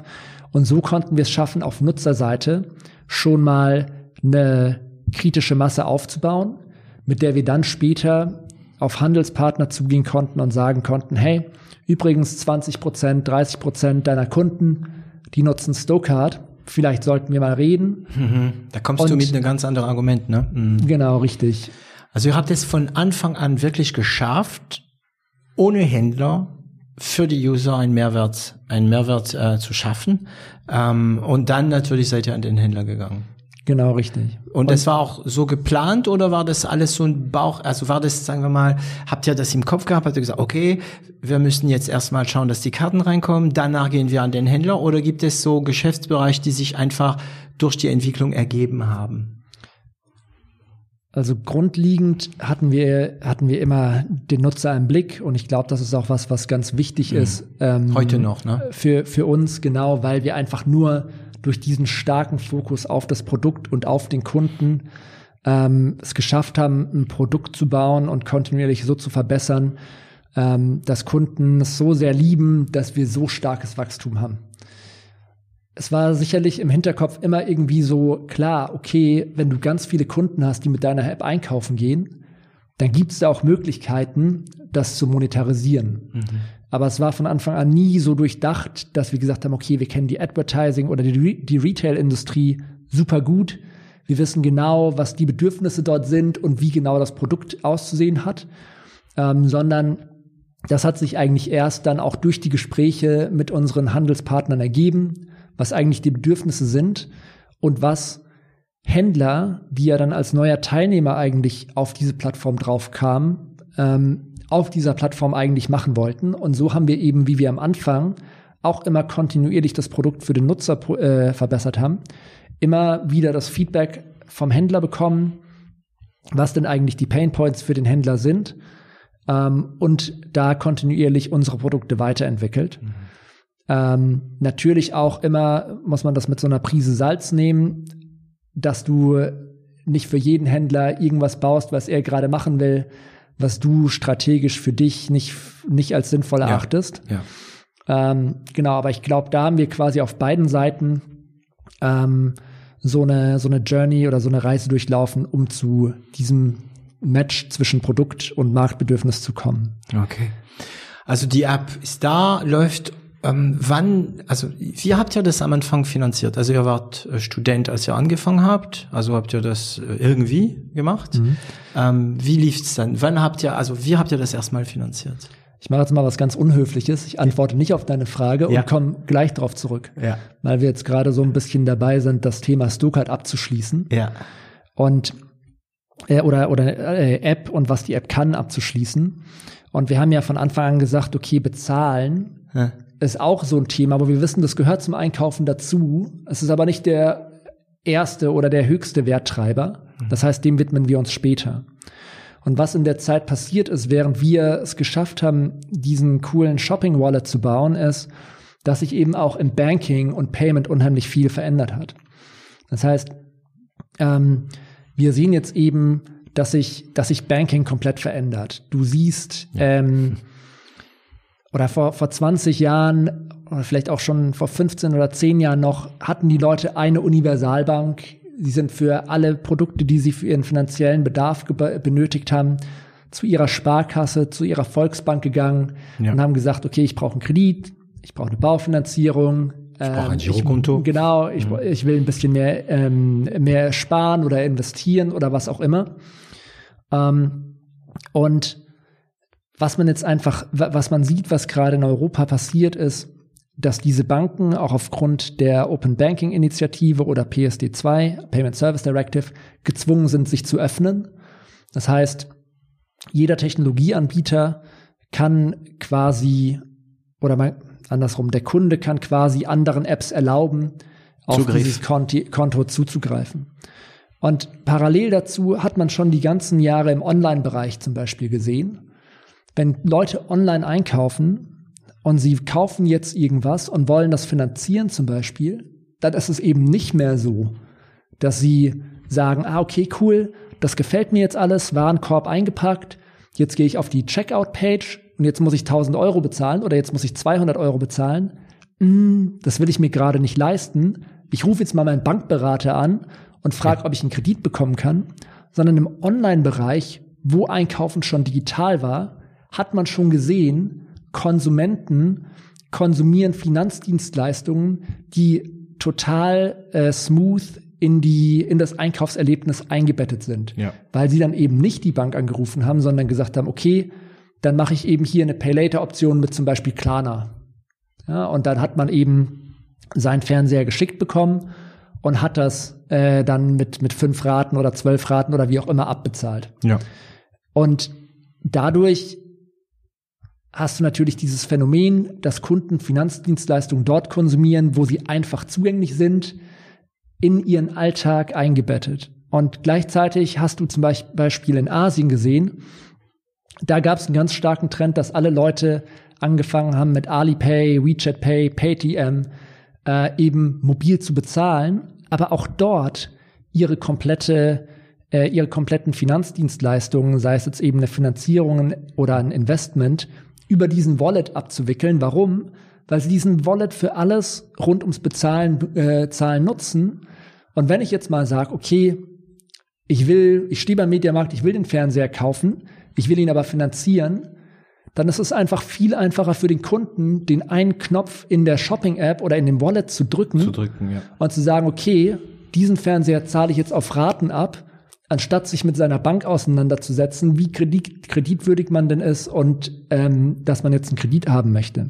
Wie erklärst du das, dass ähm dass das ganze Banksystem in Asien, also Achtung, ich, ich benutze jetzt ein, ganz schlimmes Wort, Neologismus, ähm, viel schneller softwareisiert worden ist.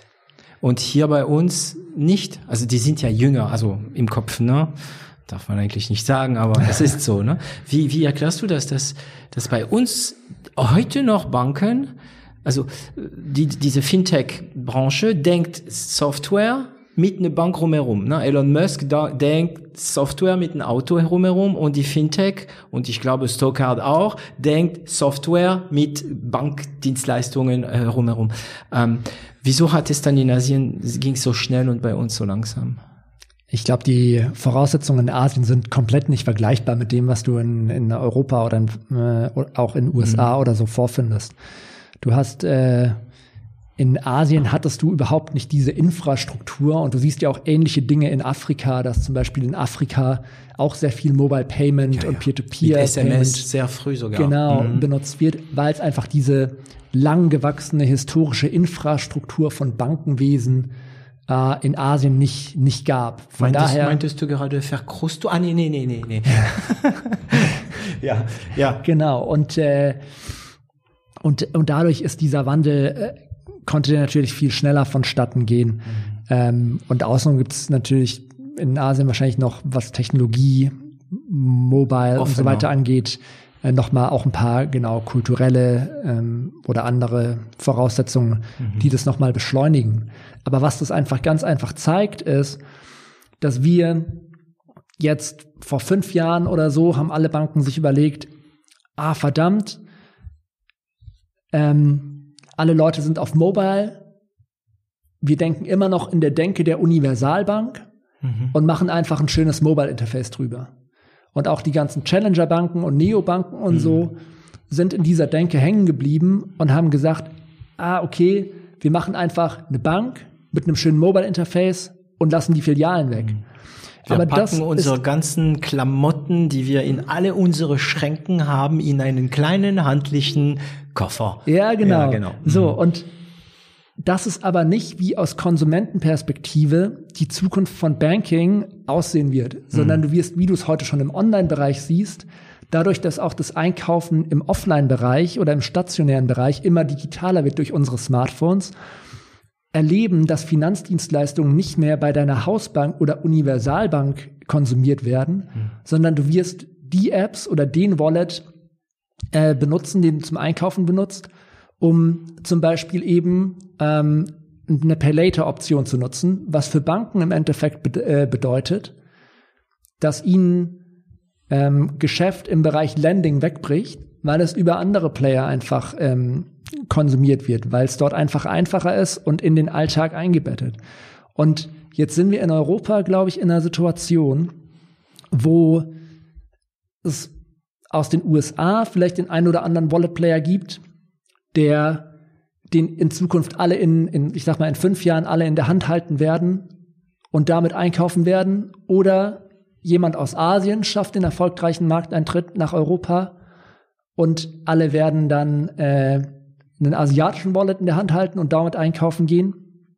Ähm, oder es wird eben Stuckert sein, den jeder in der Hand hält und einfach es schafft, Einkaufen und Retail so mit Banking zu verbinden, dass es für den Konsumenten so einfach ist und so in den Alltag eingebettet, dass dort Finanzdienstleistungen konsumiert werden, wie sie heute schon im Online-Bereich auch on the go ähm, konsumiert werden. Und das ist das, ähm, wo wir jetzt, sage ich mal, gestartet sind, vielleicht mit der Idee, ja, okay, man wird mit Stuttgart auch irgendwann bezahlen können, aber wo sich der Gedanke, ähm, seitdem wir die Company gegründet haben, jetzt schon auch weiterentwickelt hat, einfach mit diesen ganzen Trends, die man sieht und sagt, okay, es gibt diese massive uncaptured opportunity, ähm, eben Finanzdienstleistungen und Einkaufen zusammenzubringen und da ein richtig cooles Erlebnis äh, zu schaffen.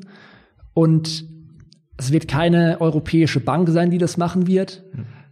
Das wird entweder ein Tech-Player aus dem Osten oder aus dem Westen sein. Ähm, oder halt natürlich, das ist ähm, das, was wir vorhaben, soll das für West, äh, Westeuropa und Nordamerika auch äh, dann Stuttgart sein. Mhm. Das heißt, ähm, ihr habt aber schon Tests gemacht mit Pay, äh, mit äh, Bezahlen mit Stokard. Ich weiß nicht mehr, wo in irgendeinem Land habt ihr das probiert schon, oder? Also genau, wir haben einen kleinen Piloten gemacht ähm, im, im UK. Das heißt, äh, im UK kann man die App auch runterladen und sich für die Bezahlfunktion anmelden. Ähm, und wir werden das jetzt sukzessive über Europa ausrollen. Je nachdem, wann du vorhast, den Podcast auszustrahlen, wird das vielleicht auch schon in, äh, in, in, in Deutschland möglich sein. Okay. Und äh, wie wurde es angenommen bei dem Pilotprojekt von den äh, von den Anwendern? Sehr super. Also wir, wir haben keine Kommunikation, keine Incentives oder ähnliches gemacht.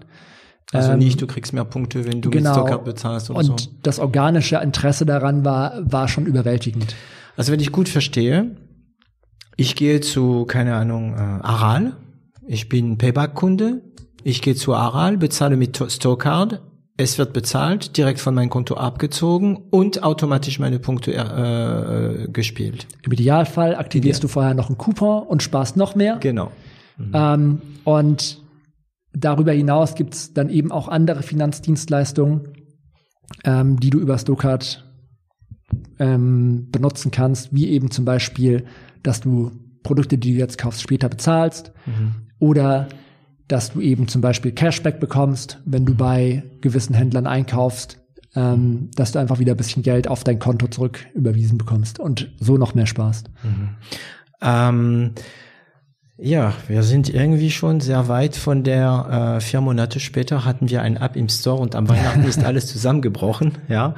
Ähm, ich meine, 50 Millionen Anwender, das muss man sich reinziehen. Und auch wenn viele einfach diese App installiert und nie wieder benutzen, auch wenn es nur, sagen wir mal, keine Ahnung, die Hälfte ist, ja, die, dann hast du 25 Millionen aktive Anwender. Lass es mich so formulieren. Ich glaube, das ist ein ganz großes Problem in der Industrie. Ja. Der eine sagt, ein Nutzer ist jemand, der es einmal nutzt. Ja. Ein anderer sagt, hey, wenn jemand die App downgeloadet hat, Ja. dann ist es ein Nutzer. Und der nächste sagt, äh, nur wenn es jemand täglich benutzt, ist es ein Nutzer. Ähm, was wir deshalb machen, ist, äh, um maximale Transparenz und Vergleichbarkeit da reinzubekommen, ist zum einen diese weit über 50 Millionen Leute, das sind keine Downloads, das sind registrierte Nutzer. So, ähm, diese Nutzer machen im Jahr aktuell 1,7, 1,8 Milliarden Point-of-Sale-Transaktionen. Da kann man sich schon mal erschließen, wie aktiv und hochwertig diese Nutzerbasis ähm, ist. Und ähm, das gibt dann, glaube ich, so ein bisschen einen Einblick darauf, dass es nicht irgendwie tote ja, tote User Downloads Ja, sind. ja, ja, ja.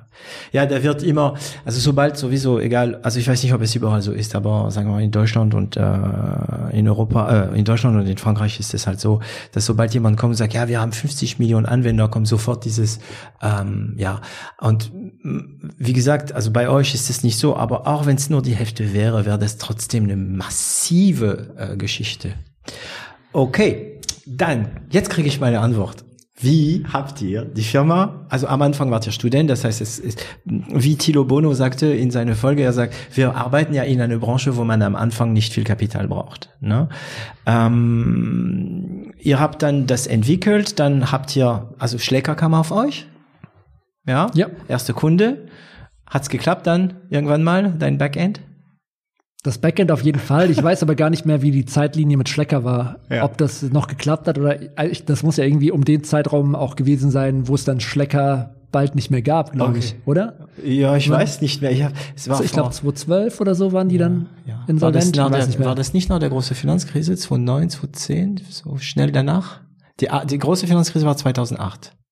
ja, genau. Aber Ja, vier Jahre später, ja, Haut, Haut, ja, Haut. Okay. Und ähm, okay, dann, ja, wie habt ihr am Anfang die Firma finanziert? Also ähm, wir haben selbst als Studenten nicht so viel Geld gehabt, aber alles, was ging, ähm, dort eingebracht und haben dann noch 5000 Euro Friends and Family Love Money. Geld, Geld bekommen. Ähm, also 5000 Euro plus ein paar zerquetschte, äh, in Summe total unternehmerisch und kapitaleffizient, glaube ich. Ähm, Haben die Anteile bekommen damals, diese Leute? Diese 5000 Euro? ein bisschen was, ja. Die freuen sich jetzt, oder? Die freuen sich sehr, ja, glaube ich auch. Ich meine, Aber äh, ich, äh, den, den gönnt man es dann auch, wenn Ja, man am Anfang da ja. sitzt Ja. und äh, nichts Ja. hat. Seed. Das ist schon Das war euren Seed dann, also 5000 Euro, Pre-Seed. eher Pre-Seed auf jeden Pre-Seed, Fall. ja, also, ja. genau. Ja, und dann habt ihr, ähm, wann, wann, also äh, wann habt ihr angefangen, Umsatz zu generieren oder VC zu bekommen? Wann kam ein bisschen Geld? Also nicht, äh, wir reden ja nicht darum, dass ihr euch bezahlt, weil wahrscheinlich habt ihr euch etwas später anfangen zu bezahlen. Ähm, wann kam erstes Geld, um diese ganze Infrastruktur aufzubauen und so weiter? Wir haben ja 2011 während dem Studium damit angefangen, ähm, haben dann 2012, Mitte, Ende 2012 angefangen, das Ganze äh, Vollzeit zu machen. Ähm, und haben dann zu dem Zeitpunkt auch unsere Seed-Finanzierung gemacht. Die war, glaube ich, 680, 690.000 Dollar In 2012. in 2012. Also Ende war 2012. damals schon, also keine große, enorme, aber schon eine gute Summe, ne? Ja, ich glaube, für die damals, also heute, damalige- heute, heute redet man nicht mehr ist ja drüber, eine ne? Seed-Runde eher irgendwie zwei, drei Millionen. Ja, genau. Eine Million So, rettet man nicht mehr. Aber ähm, damals war das, glaube ich, schon eine, eine ordentlich Eine Summe, große ja. Runde. Mhm. Runde ja. Ähm, genau, das war dann auch der Zeitpunkt, wo wir angefangen haben, das Team aufzubauen, die Leute an Bord zu holen, um mit uns an dieser Mission zu arbeiten, die Zukunft des Einkaufens und des Bankings ähm, für, für Europa und die westliche Welt zu erschaffen. Okay, und das heißt 680.000 Dollar ähm, aus Amerika oder wo kam es her? Das waren ähm, ein paar Business Angels aus Deutschland und ähm, der HTGF, der Hightech-Gründerfonds. Mhm. Und darfst du sagen, wie viel ihr dafür äh, abgegeben habt, anteilig? Das weiß ich tatsächlich gar nicht mehr. Okay. Aber das, äh, also das, das, das hielt sich im Rahmen und das ist auch bis heute so.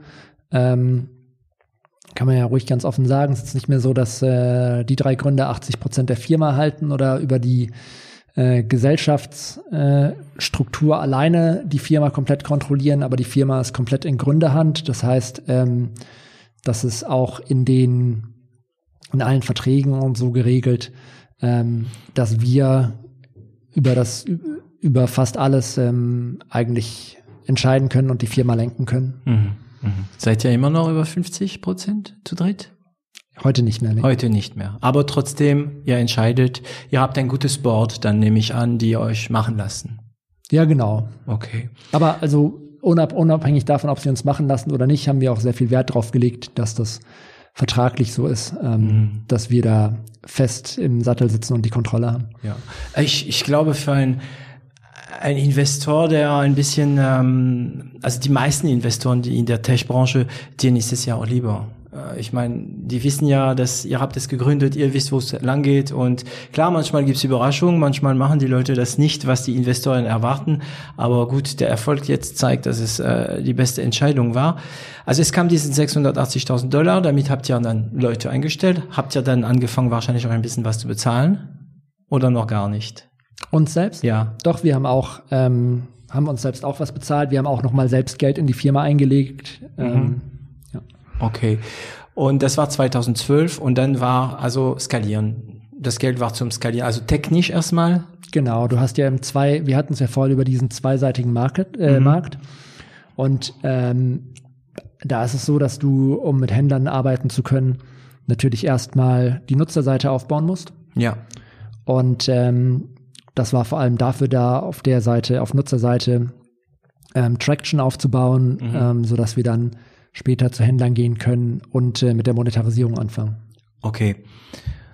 Und wie lange haben diese 680.000 gehalten? Pi mal Daumen. Das weiß ich nicht mehr ganz genau. Jahr, wir, haben dies, dies, wir haben eine Series A dann gemacht in, jetzt muss ich lügen, aber ich glaube Ende 2014, Anfang 2015. Ach, schon so lange. Ja, ja. Und ähm, da, ähm, da haben wir dann auch noch mal ein bisschen später die Series A, die war mit, ähm, mit Shortcut und Alstein. Okay. Ähm, und ein bisschen später haben wir dann noch mal ein Second. Wie viel waren das, die Series A? Weißt du es noch? Äh, weiß ich jetzt nicht mehr on spot. Mhm. Also, aber, aber siebenstellig. Ja, ja, ja. ja. Das, waren, mhm. das, das war deutlich siebenstellig. Also deutlich. So, ja, ja. Aber noch nicht achtstellig. Genau, ja. Mhm. Ähm, und da haben wir dann noch mal ein Second Closing auf diese Runde. Mhm auch gemacht, weil wir dann Inbound-Interesse viel bekommen haben, unter anderem auch von Leuten aus dem Silicon Valley, wo wir das Gefühl hatten, das passt sehr, sehr gut, ja. ähm, auch von den Kompetenzen. Ähm, und dann haben wir in 2018 unsere B-Runde mit äh, Bestandsinvestoren und Macquarie gemacht. B-Runde wird teuer. Und dann in Summe äh, ungefähr 30 Millionen ähm, geraced. Okay, wow. Und da ist man wahrscheinlich auch, wenn man solche Summen bekommt, ähm, kann, also kann man einfach mehr bewegen. Ähm, ich möchte noch mal ein bisschen die Mitbewerber besprechen. Ähm, also euren Mitbewerber sind unter anderem äh, Google, ne, mit Google Pay. Also die kommen andersrum. Also die machen genau das Gegenteil. Ne? Die kommen, die machen erstmal Pay, also Payment und jetzt machen sie auch Karten. Ähm, Seid ihr mit diesen, sagen wir mal, 30 Millionen immer noch stark genug? Oder hat, oder musst ihr noch kämpfen, weil die Mitbewerber teilweise größeren Summen bekommen haben? Also ich kenne ja die Branche nicht, ne, deswegen muss ich Kämpfen fragen. muss man, glaube ich, immer und immer, das lohnt ja, sich ja, auch so immer. So. Auch wenn du 300 Millionen hast, musst du kämpfen. Ja. ja da musst du umso mehr. Ja. Ähm, die, den Wettbewerb würde ich so ein bisschen vielleicht in diese erste Phase, ähm, wo man, wo man dann so ein paar andere Shopping-Apps hatte, ähm, kategorisieren ähm, wo wir da eben auch ganz starke Marktplatzeffekte oder Netzwerkeffekte aufgebaut haben, mhm. so dass es, man hat ja jetzt auch gesehen, ich weiß nicht, ob du das mitbekommen hast, aber es gab ja auch ein Projekt von Juna, äh, ja. von der Deutschen Bank mit Juna. Ja. Ähm, ich weiß nicht ganz genau die Zahlen und so, aber was man im Markt so hört, ist es so, dass die, glaube ich, 90 oder 120 Millionen Euro ja. reingesteckt haben. Also, ja, also wenn der Mitbewerber so viel bekommt. Millionen. Ja. Mhm. Und die haben es nicht geschafft, ein Produkt zu etablieren, das irgendwie ähm, gegen Stuttgart sich durchsetzen kann. Sehr schön. Und was jetzt auch wieder eingestellt wurde. Äh, oh. oder, oder wird. Ja. Ähm, aber ich glaube, wurde schon. Mhm. Und ähm, genau daran ähm, sieht man, glaube ich, dass wir da sehr, sehr, sehr starke Eintrittsbarrieren aufgebaut haben.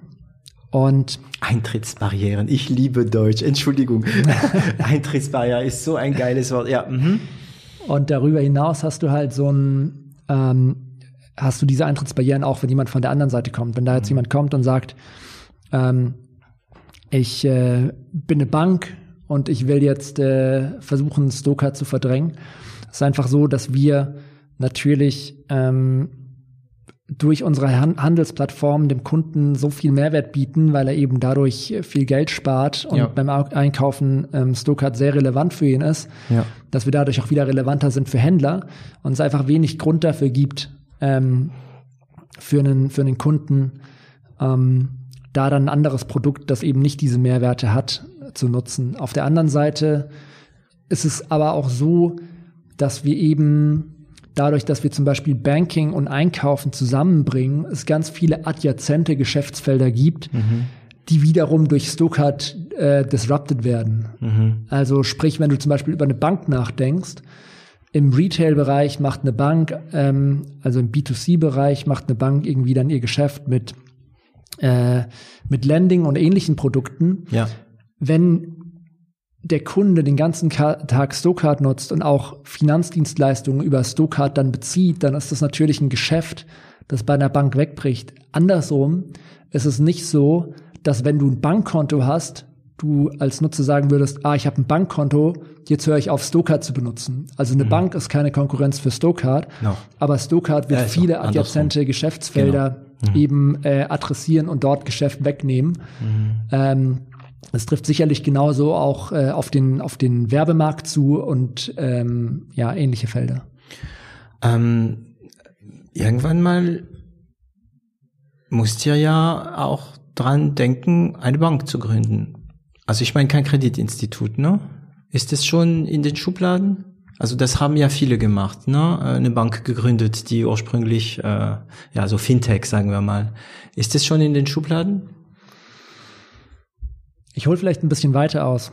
Ich glaube, essentiell für uns ist, ähm, dass wir der Wallet sind, den aktuell weit über 50 Millionen, perspektivisch 100, 200, 300 Millionen Leute benutzen.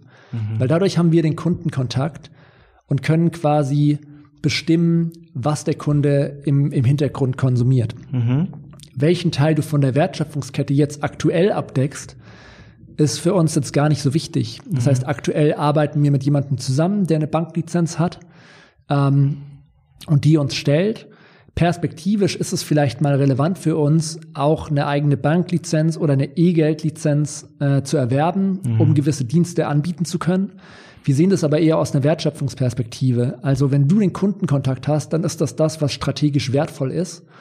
Und wenn du dann irgendwann sagst, okay, du möchtest nicht mehr so viel Geld an den Partner bezahlen, oder die Summen werden zu groß, es rentiert sich jetzt, eine eigene Lizenz zu holen, ja. dann kannst du diesen Teil der Wertschöpfungskette auch ganz leicht in-house nehmen, solange du den Kundenkontakt hältst. Ja. Andersrum, wenn du den Kundenkontakt nicht hast, dann kannst du hinten dran in der Wertschöpfungskette jederzeit ersetzt werden. Mhm. Und darum ist unser Fokus aktuell ganz stark immer noch der Kunde. Kunden. Mhm. Und irgendwann, wenn wir Profitabilität maximieren möchten oder aus potenziell anderen Gründen, kann man gewisse Teile der Wertschöpfung auch wieder in-house nehmen. Mhm. Ähm, dann wird es aber auch in Deutschland sein, oder?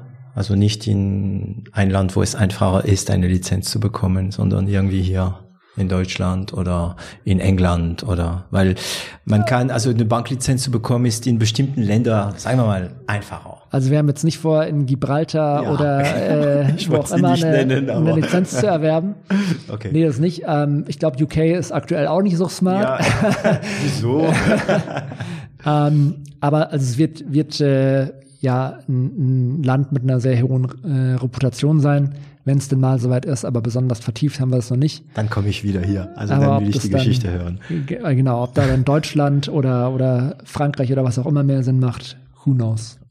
Okay, und ähm, okay, wir haben jetzt äh, auch von von von von von diese Investoren, die reingekommen sind, aber weißt du noch den ersten Cent oder den ersten Euro, der durch die App generiert worden ist? Also Schlecker äh, Den ersten Euro weiß ich nicht mehr. Mhm. Also wer, wer, jetzt den ersten Euro oder was der allererste unterschriebene Vertrag war, weiß ich nicht 100 Prozent. Okay. Mhm. Aber wie monetarisiert ihr dann äh, die App, genau? Weil Investoren natürlich wissen, ähm, mittlerweile, dass ähm, wenn da viele Leute irgendwo sind, na, das hat uns Facebook als erster, glaube ich, eine der ersten, die uns das beigebracht hat, wenn viele Leute an einem Ort sind, äh, rentiert sich das auf Dauer. Das war die Geschichte mit Amazon, das war die Geschichte mit Facebook, das war nicht die Geschichte von MySpace, ähm, weil Facebook ja kam. Ähm, das heißt, 50 Millionen Anwender, das Produkt wird entwickelt, ihr zielt auf, also ich habe rausgehört, so 300 Millionen. Das heißt, irgendwann mal wird diese App ähm, Break-Even erreichen. Ist das schon da? Noch nicht wahrscheinlich, oder? Also ähm, er, er generiert ja mehr äh, Umsatz und Gewinn, als ihr bis jetzt investiert, oder ist es noch eine in die Zukunft? Ja, also unser Geschäftsmodell ist, ist hoch profitabel. Es ist Aha. kein Geschäftsmodell, wo du äh, irgendwie musst. genau 10 Euro Umsatz machst und davon irgendwie dann 9 Euro abgibst, sondern mhm 10 Euro Umsatz, die wir machen, die landen quasi auch direkt bei uns auf dem Konto. Das mhm. ist kein E-Commerce oder ähnliches. Mhm. Ähm, von daher, das Geschäftsmodell ist, ist hochprofitabel. Ähm, und wir haben daher den Luxus, sehr selektiv zu sagen, ob wir irgendwo verstärkt investieren möchten oder nicht. Mhm. Ähm, es gibt da perspektivisch dann so Themen, die wir vorhin schon mal angerissen haben, wie zum Beispiel eine Expansion in die USA, die sehr kapitalintensiv wäre, ja. wo wir dann nochmal, wenn wir sowas angehen würden. Da bräuchte man wieder eine Runde, ähm, ne? Genau, da bräuchte man wieder eine Runde. Ähm, generell ist es so, ähm, dass du neben USA, neben dem Thema USA vielleicht auch die eine oder andere Sache ein bisschen beschleunigen könntest, aber für uns ist es wirklich nur ein Thema von, wo wollen wir mehr investieren und irgendwas vielleicht ein paar Wochen schneller machen, weil unendlich äh, oder das Geld, das du reinsteckst und der Output, der ist auch nicht 100% proportional. Mhm. Aber also das Geld, was ihr verdient, verdient ihr mit den Händlern. Ja. Die richtig. gewisse Vorteile, äh, von gewisse Vorteile profitieren. Ähm, profitiert ihr auch von den äh, Transaktionen? Ja, also es gibt, genau, es gibt zwei, zwei große Bereiche des Geschäftsmodells aktuell. Der eine Bereich ist die Retail-Seite. Ähm, das ist so, das haben wir vorhin schon kurz angerissen. Das Listen der Kundenkarte ist für den Händler umsonst oder kostenlos. Ähm, weitere Services, die der Händler anbietet, ähm, die dafür bezahlen unsere Handelspartner Geld. Und die Mehrwerte, die wir dem Handel dabei liefern, die sind für viele Werbetreibende im Handel einmalig, weil du dir halt zum Beispiel vorstellen musst, Werbetreibende im Handel, ähm, die überlegen sich, äh, wie viel Geld sie auf Out of Home, wie viel Geld sie für TV ausgeben, wie viel Geld sie für Google ausgeben und so weiter. Und wenn du dann mal den Marketing Director nimmst und mit ihm in eine Filiale gehst und ihn fragst, so, und der Kunde, kam der jetzt, weil du so eine schöne TV-Kampagne hattest oder kam der jetzt, äh, weil du so schöne Plakate ähm, auf Litfaßsäulen aufhängst? dann hat er eigentlich relativ wenige Insights darüber. Mhm. Aus dem Online-Bereich wissen die, wenn ich einen Euro äh, hier ausgebe, dann kommen so viele Leute auf meine Webseite und so viele Leute kaufen ja. am Ende was. Das kann man gut nachvollziehen. Ja. Im Offline-Bereich haben die da keine Ahnung. Und das ist ein Element, eine grundsätzlich elementare Sache, die Stokart für Händler bringt, zusätzlich dazu, dass sie ein Kommunikationskanal sind, äh, dass Stokart ein Kommunikationskanal ist, ist eben, dass der Händler auch nachvollziehen kann, ah, okay, ich habe so viel Euro auf Stokart ausgegeben, so viele Leute kamen in meinen Laden und so viele Leute haben was gekauft, weil Stokart halt den Kunden komplett während der gesamten Customer Journey begleitet mhm. und nicht nur daheim auf der Couch benutzt wird, wie Instagram oder so, oder ähm, im Fernsehen läuft, sondern, sondern halt im, wirklich, echtes, im echten Leben. Ja. Genau, beim Shopping halt mhm. bis zum Einkaufen, bis zum eigentlichen Einkauf dabei ist. Ähm, und gleichzeitig ähm, ist es aber so, dass wir ähm, aus, aus Privacy-Gründen dem Händler natürlich jetzt nicht sagen, okay, dieser Kunde, der war dann und dann hier und dort, sondern ähm, der, der Händler bekommt das nur auf aggregierter Ebene, sieht also zum Beispiel 100.000 Kunden sind in die und die Filiale gegangen ja. äh, und haben so und so viel eingekauft. Entsprechend ist mein Return on Investment auf diese Kampagne so hoch.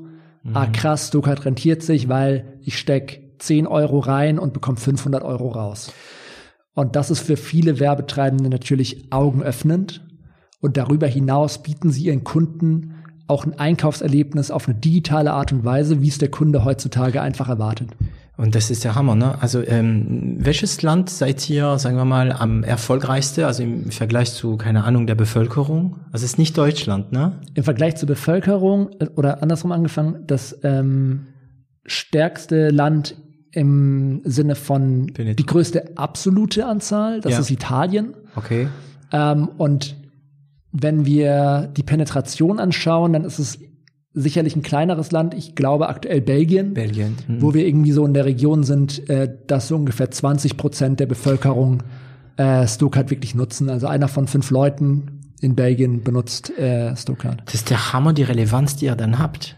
Also wenn ich Händler bin und ähm, ich möchte ja was probieren bei Stokart, habe ich eigentlich fast innerhalb von ein paar Stunden eine relevante Antwort an den Fragen, die ich stelle, ob gewisse Marketingkampagnen funktionieren, ob gewisse Produkte ankommen. Ähm, also die, dadurch, dass ja so präsent, so also so, dass die Penetration so hoch ist, ist die Antwort auf den ge- allgemeinen Markt eigentlich, ne? also in Belgien, nicht nur auf ein bestimmtes Produkt, sondern allgemein auf den Markt habe ich eine relevante Antwort. Ne? Absolut, ja. Okay. Und darüber hinaus kannst du, geht es eben nicht nur darum, wie viele Leute kannst du erreichen, sondern du kannst sie mit Stokart halt wesentlich besser erreichen, weil Ja. du halt zum Beispiel viel zielgerichteter äh, kommunizieren kannst und eben zum Beispiel zwischen äh, Damen und Herren unterscheiden. Ähm, genau. Und äh, oder auch Sachen sehen, okay, wenn ich äh, die und die Produkte bewerb, dann kommen so und so viele Leute in meine Filialen. Wenn ich aber die und die Produkte bewerb, dann kommen so und so viele Leute. Also macht es vielleicht für mich Sinn, ähm, jetzt äh, in Zukunft mehr die und die Produkte zu bewerben. Und solche Dinge, die kannst du als Händler mit Stokart machen. Und über das hinaus gibt es dann natürlich noch äh, das zweite große Geschäftsfeld, was dann Finanzdienstleistungen sind, ähm, wo wir, du hast gefragt, ob wir an der Transaktion partizipieren. Da bekommen wir zum Beispiel für jede Bezahltransaktion, die du mit Stokart machst, bekommen wir die sogenannte Interchange Fee. Das ist das, was jede Bank bekommt, wenn mit Visa oder Mastercard Bezahlt wird. äh, äh, genau bezahlt wird. Ähm, also normalerweise frage ich äh, immer, wie schnell ihr äh, gewachsen seid, aber ich habe das Gefühl bei euch, dass, die, dass, dass der Wachstum, also ich meine der Wachstum in Bezug auf Menschen, ähm, irgendwie so gesund war. Also auch wenn, wenn das Wort gesund manchmal ein bisschen äh, äh, langweilig klingt, aber du hast mir vorhin gesagt, ähm, dass ihr jetzt so in Deutschland 50 seid und dann in anderen Ländern noch 30 Leute. So ungefähr, ja. Genau. Ähm, wir, ihr seid am Markt seit, sagen wir mal, zehn, so, ja, zehn Jahren, ein bisschen mehr. Ja, Vollzeit so seit acht, ja. Ja, ähm, klingt, als ob ihr da nicht, also man hört von vielen Startups, die ähm, solchen großen Investitionsrunde hinter sich gebracht hat, dass die innerhalb von ein Jahr auf von 20 auf 200 Leute gewachsen sind. Bei euch ist das nicht so. Nee, ich glaube, äh, wir wachsen von der Anzahl schon noch sehr gut manageable, was aber auch an unserem Geschäftsmodell liegt. Weil wir sind halt ein richtiges Ja, Tech-Business. seit Techis, ne? Mhm. wir sind halt nicht ein Business, wo wir, äh, ich weiß nicht, Hemden verkaufen und Retouren managen müssen oder irgendwas mit Logistik machen oder wie auch immer. Und dann, wenn die Nutzerbasis skaliert und der Umsatz skaliert, dann brauchen wir auch proportional dazu mehr Leute. Das ist nicht der Fall. Wir sind ein richtiges Tech-Business. Ähm, bedeutet, wir haben quasi den, den gleichen Aufwand, egal ähm, ob wir jetzt äh, 40 Millionen oder 80 Millionen Nutzer haben und äh, egal ob wir jetzt den Umsatz verdoppeln oder verdreifachen, das stimmt natürlich nicht ganz 100 Prozent so. Ja. Ähm, Aber die, die, die, die, Rela die Relation ist natürlich viel geringer als ähm, in der Industrie oder ja. genau, wir, mhm. ja. Ähm, Oder halt auch bei, bei Geschäftsmodellen wie, ich weiß nicht, wenn du jetzt E-Commerce nimmst, da hast du einen unheimlich operativen Part dabei, weil halt Dinge verschickt werden müssen, Retouren ge äh, gemanagt werden müssen, ja, telefoniert. Customer Support viel, Ja, viel genau. aufwendiger ist. Wenn du jetzt irgendwie äh, irgendwelche Mobility-Sachen nimmst, da fahren die ganze Zeit Autos durch die Städte und tauschen Roller aus. Ja. Ähm, das heißt, für jeden Roller, den du da hinstellst, musst du auch ähm, wieder weitere Leute heiern, damit Juicer, mehr Roller. wie man sie nennt, Genau. ne? Mhm. Und bei uns ist halt so, wenn fünf Millionen Leute mehr die App runterladen, dann brauchen wir nicht äh, 30 Engineers mehr. Nee, genau. Ähm, macht ihr Werbung eigentlich noch für die App oder?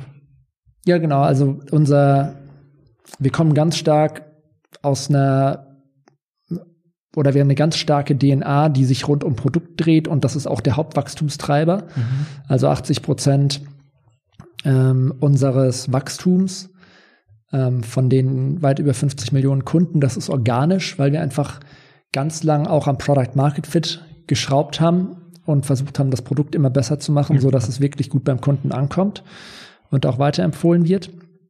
Ähm, und das, Recht, das restliche äh, Wachstum kommt dann über Paid-Kanäle und da machen wir, ich würde sagen, wir sind immer sehr früh dabei, um versuchen, um zu versuchen, Arbitragemöglichkeiten zu nutzen. Also als Facebook irgendwie neu war, waren wir einer der ersten Advertiser dort. Als jetzt, weiß nicht, wenn dann Instagram kam oder als dann Pinterest kam und mhm. Advertising angeboten hat, waren wir dort auch. Ähm, einer der ersten, also so Arbitragemöglichkeiten versuchen wir zu nutzen. Ähm, aber so im Durchschnitt würde ich sagen, sind das die, die Sachen, die man auch äh, ja so kennt. Also dann eben Facebook, Google, mhm. Apple, App Store, ja. ähm, Instagram und so weiter. Mhm. Darfst du sagen, wie hoch das Werbebudget ist etwa gerade? Gerade. Das äh, könnte ich dir jetzt gar nicht äh, auf den Cent genau sagen. Okay. Ähm, reden wir mal ein bisschen über, ähm, über dich, Flo und äh, David. Ähm, wie sind die Aufgaben verteilt? Also wenn ich gut rausgehört habe, ist Flo mehr der Programmierer gewesen. Also wer macht was bei euch? Mhm. Genau, also Flo ist, äh, glaube ich, der technisch brillante Kopf. das ähm, Wort brillant kommt oft, wenn man von Flo spricht, habe ich das Gefühl. Ja, das trifft auf David aber genauso okay. zu. Also wir grüßen beide. ähm, und ähm, genau, der, der kümmert sich um alles, was mit Technologie zu tun hat. Ich glaube, äh, Code fasst er nicht mehr so viel an. Da geht's jetzt, wir haben über Wachstum gesprochen. Es ist jetzt nicht so, dass wir, dass wir gar nicht wachsen. Also mhm. wir haben schon sehr starkes Personalwachstum auch. Also Ihr sucht auch viel gerade, ne? Genau, mhm. also da ähm, ist schon so, dass auch organisatorisch und so Organisationswachstum und so im, im Tech-Team ähm, viele Dinge sind, die er macht und halt strategisch technische Entscheidungen trifft. Und ähm, David ist für den ganzen Bereich, auf, für den Retail-Bereich verantwortlich. Mhm. Das heißt, ähm, zum einen für Marketing, damit äh, Nutzer die App finden und runterladen und dann für den Vertrieb gegenüber Händlern, mhm. ähm, um die Handelspartner auf unsere Plattform zu bekommen. Und ich kümmere mich um die ganzen Themen rund um Finanzdienstleistungen und Bezahlen. Und ja, bin wahrscheinlich irgendwo ähm, so zwischen, zwischen David und Flo unterwegs. Ähm, ganz am Anfang habe ich schon gesagt, habe ich die erste iOS-App programmiert. Dann haben wir relativ schnell Leute gefunden, die sehr viel talentierter darin sind. Aber das hat funktioniert, das dann möchte ich jetzt wiederholen. Absolut, ja. ja. Ähm, dann hat man äh, sich überlegen müssen, okay, wie schaffen wir es, äh, da jetzt besser zu monetarisieren, wo die Nutzerseite einigermaßen funktioniert. Also haben wir, äh, habe ich dann, ich weiß gar nicht mehr wie lange, aber auch sehr viel Zeit im Vertrieb verbracht. Ähm, und da haben wir da wieder mehr und mehr Leute geheiert, die wesentlich talentierter äh, und besser sind. Mhm. Und ähm, jetzt kümmere ich mich seit weit über einem Jahr eben um die ganzen Themen rund um äh, Bezahlen und Finanzdienstleistungen. Mhm. Seid ihr sehr unterschiedlich, alle drei, oder? Also ich meine rein menschlich, vom Gemüt her, von, von Typ her, oder seid ihr wirklich so eine, eine Truppe von sehr unterschiedlichen Jungs? Mm, ich glaube, wenn ich es jetzt so beschreiben würde, dann unser Miteinander, dann würde ich ähm, vielleicht sogar mal so weit gehen und sagen, was, was uns in der als Firma unheimlich wichtig ist, ist, dass wir keine ego-getriebene Firma sind, dass ähm, wir alle versuchen, an einem Strang zu, Strang zu, zu ziehen und auch zu wissen, dass dazu gehört, dass man oft Dissens hat, aber dass es eben nicht darum geht, Streitigkeiten mhm. äh, auf persönlicher Ebene auszutragen, sondern wenn ich dir sage, hey, das finde ich aber jetzt keine gute Idee, dann mhm. weißt du, okay, das geht jetzt nicht gegen mich, sondern Björn denkt, ah, okay, der hat eine Idee, wie wir das Ziel, das wir gemeinsam haben, besser erreichen können. Mhm. Ähm, und ich glaube, dieses, dieses Miteinander ist was, was zum einen die ganze Firma ähm, sehr stark prägt und was wir auch unter uns drei Gründern haben und was dazu, glaube ich, dann noch kommt, ist eben ähm, neben der fachlichen Ebene dass auf äh, persönlicher Ebene es, ähm, ja man halt schon einiges miteinander durchgemacht hat äh, und äh, es super ist, dass man, also ich bin total froh, dass ich nicht irgendwie alleine, der, alleine gegründet habe ähm, und dass ich ab und zu mal irgendwie meine Sorgen teilen kann oder mich auskotzen kann ähm, oder über, über irgendwas äh, Späße machen kann. Ja. Weil das doch in manchen Situationen ähm, Klar, man erzählt immer so, alle, alle Startups erzählen natürlich immer, wie, wie alles äh, skyrocketed. Mhm. Ähm, aber es gibt natürlich auch, auch herausfordernde ähm, Situationen, mhm. die wir mhm. zum Glück alle ganz gut gemeistert haben. Also aber, also es gab schon mal Zoff ein bisschen, oder? Ach so, Zoff gar nicht so, aber ähm, also wenn du halt mal wir haben am Anfang vom Product Market Fit gesprochen. Mhm. Uns war immer klar, wenn wir ein Produkt bauen wollen, das, zu, das auf 50 Millionen, 100 Millionen, 200 Millionen Nutzer skaliert, dann macht das keinen Sinn, wenn du einfach Marketing-Dollars irgendwo reinschmeißt, Nutzer akquirierst und die Nutzer von den Nutzern bleiben 10% übrig, weil, weil 90% Dreck ab ist. Ja, gehen genau. wieder weg. Mhm. Ähm, und das war so das Thema, wo wir uns sehr früh in der Company History sehr stark drum gekümmert haben und auch sehr, sehr lange drum gekümmert haben. Mhm. Wie bekommen wir das hin, ähm, dass die Retention so super ist, dass quasi die Nutzer, die wir reinholen, auch da bleiben und, und loyale Nutzer weg. sind. Mhm indem wir eben ihnen relativ schnell beim ersten App Start vermitteln, das ist der Wert, den du aus der App bekommst. Nach drei Klicks hast du schon das erste coole Erlebnis, den Magic Moment, wie wir das nennen, mhm. und hast verstanden, ah krass, das ist der Mehrwert. Jetzt fange ich an, Stoker zu nutzen und nutze es immer mehr und empfehle es auch weiter. Ähm, aber man hört ja immer so Sprüche wie, ja, Startup ist wie, keine Ahnung, von der Klippe springen und das Flugzeug auf dem Fall nach unten zusammenzubauen mhm. oder so. Und in so einer Situation war das zum Beispiel für uns ähm, oder bei, bei Stokart ähnlich. Wir haben immer gesagt, okay, es macht keinen Sinn, da jetzt groß Geld auszugeben oder eine, eine Runde zu raisen oder ähnliches, wenn wir nicht diesen Product Market Fit haben, wo du dann auch mal in Situationen bist, wo du so denkst, ah verdammt, das müssen wir jetzt aber drehen, das müssen wir jetzt aber hinbekommen, sonst wird es finanziell vielleicht auch schwierig. Ja. Ähm, und damit einfach nicht alleine zu sein und da Gedanken auch einfach mit, mit deinen Mitgründern und Freunden teilen zu können und so. Ich glaube, das ist unheimlich wertvoll und, und hilfreich. Mhm. Und das ist vielleicht noch die Komponente, die da dann so ähm, aufgrund unserer langjährigen ähm, Partnerschaft und Freundschaft dazukommt, ja. Ja, das ist ein Thema, was mich jetzt ähm, die letzte Zeit sehr, also man hat ja immer seine Themen im Kopf, worüber man nachdenkt und äh, das ist ein Thema, was mich die letzte Zeit sehr beschäftigt. Ne? Ähm, am 20. jetzt, äh, am 20. Oktober ähm, kommt die Folge von Tilo Bono äh, von mhm. Piabo raus und er ist alleine. Und, ähm, und wir wissen ja, was er erreicht hat und wie massiv äh, die Person, also diese Person ist, ne? Äh, intellektuell massiv meine ich, ne? natürlich nicht körperlich massiv, ganz im Gegenteil. ähm, und ähm, er ist allein und ich habe ihm auch die Frage gestellt und äh, das ist wirklich interessant. Er, er, er, er, er findet es fast besser, da alleine zu sein, weil er natürlich nichts absprechen muss und so weiter.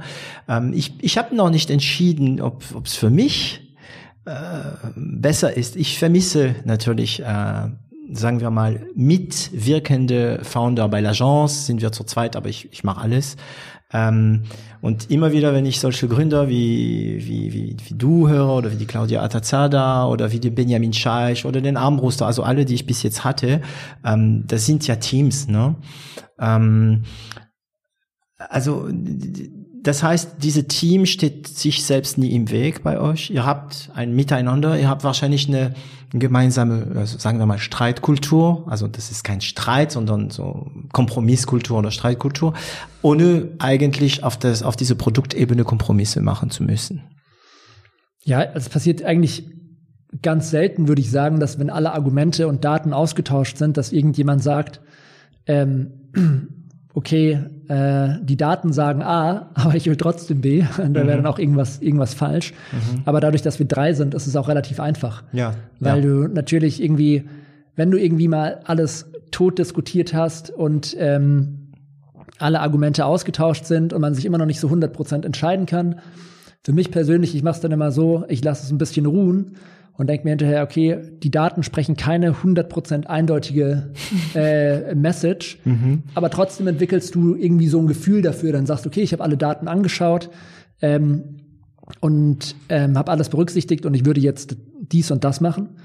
Ähm, und zu dritt ist es dann halt natürlich total einfach, weil äh, wenn du nicht, wenn du 49 versus 51 bist, äh, so für dich persönlich, und der andere ist genau andersrum, dann gibt's halt den dritten, der sagt, okay, ich äh, glaube, wir sollten das machen. Und Okay. Ja, zu dritt ist das ja praktisch. Ne? Zu zweit Ja. ist eine andere Geschichte, glaube ich, ja. Ähm, ähm, wie ist es, also, Entschuldigung, ähm, man hört ja viel, dass es in Deutschland schwer ist, überhaupt Angestellte zu finden. Äh, in der Tech-Branche ist es besonders schwer. Ähm, macht es euch schwer, neue Mitarbeiter zu finden? Also Stockard ist ja bekannt, ihr, ihr strahlt schon aus. Wie schwer ist es, passendes, also Personal zu finden? Kollaborateure? generell ist es, glaube ich, nie ein einfaches oder nie eine einfache Problemstellung. Ähm, in der Region hier ist es so, dass wir natürlich hier irgendwie zwischen SAP, BASF und so weiter sitzen ähm, und es nicht so viele Startups gibt. Das heißt, die Leute, die Lust auf Startup haben, die haben da auch nicht so viele äh, äh, Anlaufstellen. Von daher ist, ist die Region für uns ein, ein Vorteil, wenn es um Talent geht. Ähm, aber generell, klar, ma, man sollte sich das, glaube ich, nie einfach machen. Ähm, mir hat mal jemand gesagt, ähm, eine Kollegin von mir hat mal gesagt äh, zum Hiring, ja, es ist wie bei einer Ehe, wenn du wenn du schon vor der, Ehe, äh, vor der Heirat oder vor der Hochzeit nicht das Gefühl hast, dass es perfekt ist oder dass es gut ist und dir erhoffst, dass es später noch besser wird, ähm, es wird nicht besser werden, nachdem du geheiratet hast. Ja. Außer, außer du bist bereit, dich selbst zu ändern. Aber Genau. die andere Person nicht, ja. Mhm. Und ähm, ja, und entsprechend muss man, muss man sich da, muss man sich das, glaube ich, schwer machen. Ja. Und, äh, und da einen super Prozess fahren, um zu schauen, nicht nur passt der Angestellte zu, oder passt der das neue Teammember zum Unternehmen, sondern auch passt das Unternehmen zum Teammember. Ich glaube, es ist immer ein Matching-Prozess. Und wir gehen damit komplett offen um ähm, und, und versuchen einfach von beiden Seiten rauszufinden, auch willst du das überhaupt? Ich glaube, das ist auch eine schöne Erfahrung, die wir an der Stelle bieten, dass es eben, dass dieser Prozess ein Miteinander ist, so wie wir ihn gestalten. Aber er ist natürlich auch sehr herausfordernd, also in Form von Cases, die man erstmal daheim machen muss ähm, oder die man erstmal daheim macht und dann nochmal langen Face-to-Face-Sessions, wo man zum einen versucht so ein bisschen zu simulieren, wie sind Arbeitssituationen, wie würden wir zusammen in einer Arbeitssituation auskommen. Aber again, Ihr ist halt, simuliert Arbeitssituation, oder? Ja, in Form, in Form von Cases zum Beispiel Okay, halt. mhm. Also wir setzen nicht, wir setzen uns nicht mit äh, zwölf Leuten hin und machen ein Rollenspiel, Oh. aber versuchen halt wirkliche Probleme aus dem Arbeitsalltag zusammen zu lösen, auch über mehrere Stunden, äh, wo man dann eben auch ein Gefühl davon dafür bekommt, wie ist die Interaktion und so weiter. Ähm, und dadurch nicht nur selbst für uns zu entscheiden, passt es gut zu uns, sondern auch dem Gegenüber ähm, die Chance zu geben, jetzt diese wirklich lebenseinschneidende Entscheidung zu treffen und zu sagen, okay, in den nächsten, in den nächsten fünf, in den nächsten zehn, in den nächsten 15 Jahren will ich mit diesen Leuten äh, auf diese Art und Weise zusammenzuarbeit äh, zusammenarbeiten und ich kann mir das gut vorstellen. Ähm, wie bist du so mit Delegieren? Weil du hast am Anfang, also ihr habt drei, also habt am Anfang ja alles selbst gemacht. Ne? Also ihr hattet, wie man in, in Frankreich sagt, äh, die Hände im äh, in Motorfett drin. Ne? ähm, ähm, wie ist es jetzt? Ähm, kannst du gut delegieren? Oh, ein Lächeln. Ein, oh, ich sehe ein gewisser Skepsis in dein Lächeln. Also ihr könnt ihn nicht sehen, aber ja. Ich glaube, auf der einen Seite diese Historie, die wir vorhin kurz besprochen haben, angefangen die iOS-App Ja. zu bauen. Den Weihnachtsabend. Dann gibt's gibt's Leute, die es äh, besser können, angefangen Vertrieb zu machen. Da gibt's ein ganzes Team, die, das es besser kann. Ich glaube, da habe ich ja schon ein paar Mal, wenn du so willst, delegiert oder wenn du anders willst, auch komplett losgelassen. Ähm, Losgelassen gefällt mir gut, ja. und die ähm, das Thema, um das ich mich aktuell auch operativ dann, dann eben kümmere, ähm, mit einem kleinen Team, alles rund um die neuen Geschäftsfelder Felder im Bereich Finanzdienstleistungen und Payment. Ähm, da ist es so, dass ich da schon sehr, sehr einbezogen bin, aber dann auf einem Level drunter ähm, nicht mehr unbedingt jedes Detail mache. Und ich glaube, was ich so für mich jetzt gelernt habe, ist, ähm, am Anfang will man noch sehr stark involviert sein, ähm, um, um die Themen eben auch zu treiben. Und dann, wenn neue Leute ins Team kommen, ähm, spürt man äh, oder merkt man ja, dass, dass die sich den Themen auch immer mehr annehmen Ja. äh, und man sich da dann zurückziehen kann. Und das mache ich auch sehr gerne. Ich glaube, die schwierige Phase ist, dieses dann aus einem aus einem Thema ein bisschen zurückziehen und nur noch irgendwie mit wöchentlichen Touchpoints oder so darüber zu sprechen, weil diese Transition oft zu sowas führt, dass du mit so einem gefährlichen Halbwissen noch dabei bist Ja. und eigentlich gar nicht mehr so viel Wert stiftest. Und als Chef das letzte Wort hast, Ge- und obwohl, dann, mhm. Genau, und dann aber eben immer noch fragst, ah, okay, erklär mir das nochmal, sollten wir das nicht nochmal anders machen? Mhm. Und das bremst dir eigentlich die Leute noch aus. Also ich glaube, diesen Schritt schnell zu machen, ist sehr wichtig, dass du entweder sagst, okay, ich bin voll dabei, ich gehe 100% rein ja. ähm, und begleite das Thema mit. Oder ich lass so weit los, dass ich dich mal machen wa- äh, lass und wir sprechen halt jede Woche kurz eine halbe Stunde drüber.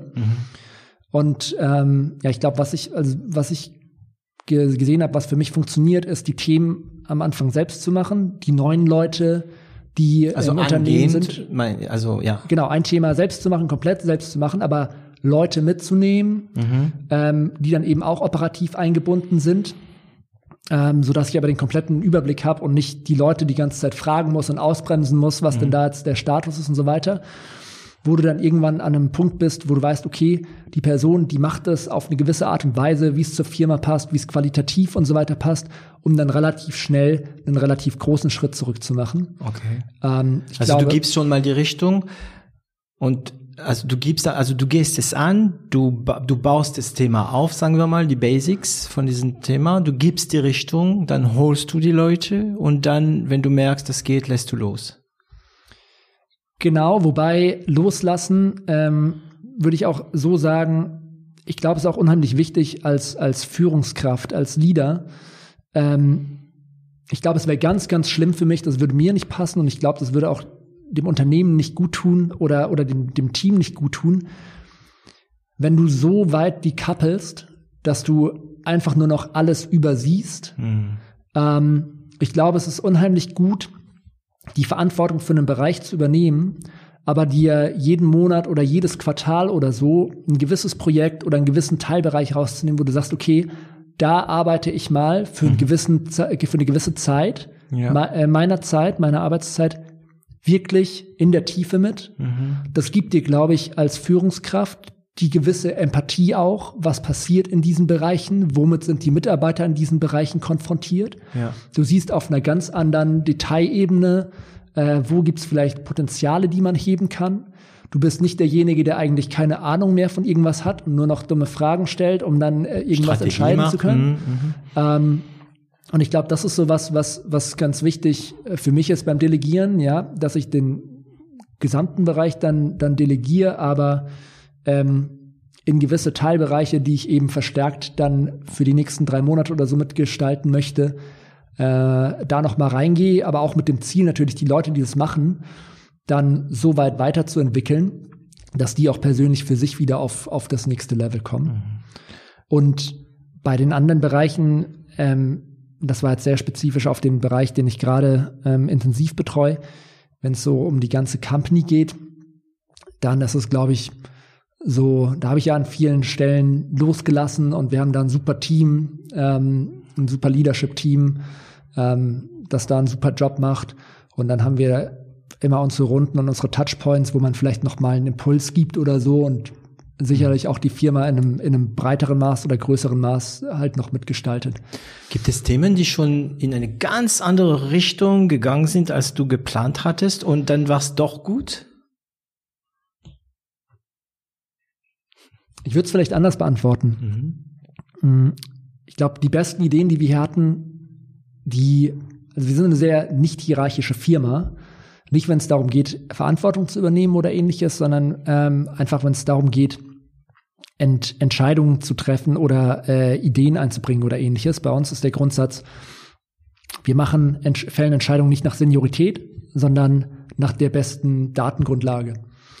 Und äh, die besten Ideen, die kamen von ganz vielen Leuten, von einer ganz diversen, ähm, ja, von einem ganz, von, von einem ganz diversen Set an Leuten aus der Company, was wir im Produkt eingeführt haben und so. Von daher würde ich nicht sagen, dass es so war, dass ich dachte, das geht in eine komplett andere Richtung, mhm. sondern es ist dann eher so, wenn du Leute ermutigst, eben auch äh, dazu, bei, genau, dazu beizutragen, sich einzubringen, ähm, weil sie eben wissen, wenn ich das beste Argument habe, dann machen wir jetzt nicht das, was irgendwie äh, der Gründer David sagt, sondern dann machen wir eben das, was am wertvollsten für die Firma und für das ganze Team ist. Mhm dann bist du da eigentlich relativ schnell abgeholt und denkst dir eher so, ah, okay, krass. Darüber habe ich in den letzten, äh, darüber habe ich in den letzten Jahren noch nie nachgedacht, aber das macht super viel Sinn. Mhm. Ähm, und in dem Moment ist es, ist es schön und überraschend, aber dann weißt du natürlich auch, wo es ungefähr hingeht und was der Plan ist. Ja. Wobei man, man muss da aufpassen. Also ich muss bei sowas aufpassen, weil ich habe diese schlechte Tendenz, ähm, Ideen, die ich nicht selbst gehabt habe, immer zu überbewerten. Weißt du, wenn, wenn irgendjemand mit einer Idee kommt oder auf, mit irgendetwas, ähm, an dem ich nicht gedacht habe, denke ich immer gleich, wow, cool, daran hätte ich nie gedacht. Und manchmal sind es aber auch nicht gute Ideen. Ne? Also, und dann ist es wiederum wichtig, wie du sagst, immer noch ein bisschen ob, operativ zu sein, um zu wissen, ob gewisse ähm, Verantwortungsübernahmen oder Ideen überhaupt einen Sinn machen. Aber wie, wie fällt ihr so eine Entscheidung dann? Bitte? Wie, wie fällt ihr so eine Entscheidung, ob was eine gute Idee ist oder eine schlechte Idee? Tja, also ich habe ein paar Mal den Fehler gemacht, schlechte Ideen ähm, anzugehen. Das ist doch mein Podcast. du musst antworten, ja. Aber ich antworte, ähm, ist gefährlich bei dir. ähm, dass ich dann ja irgendwann mal habe ich bemerkt, oh Gott, nee, das war keine gute Idee. Die war einfach noch nicht von mir und ich fand sie gut, weil sie nicht von mir war.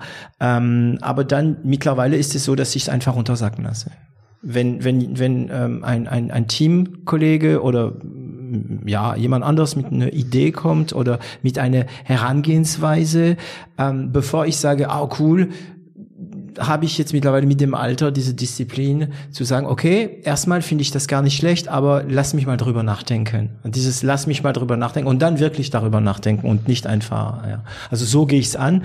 Ähm, ja, ich finde ganz lustig, was du gesagt hast. Ähm es ist ja überhaupt nicht schlimm, wenn eine Idee nicht fruchtet oder nicht funktioniert. Ich glaube, das Wichtige ist nur, dass du halt, also wenn, wenn jemand eine Idee hat mhm.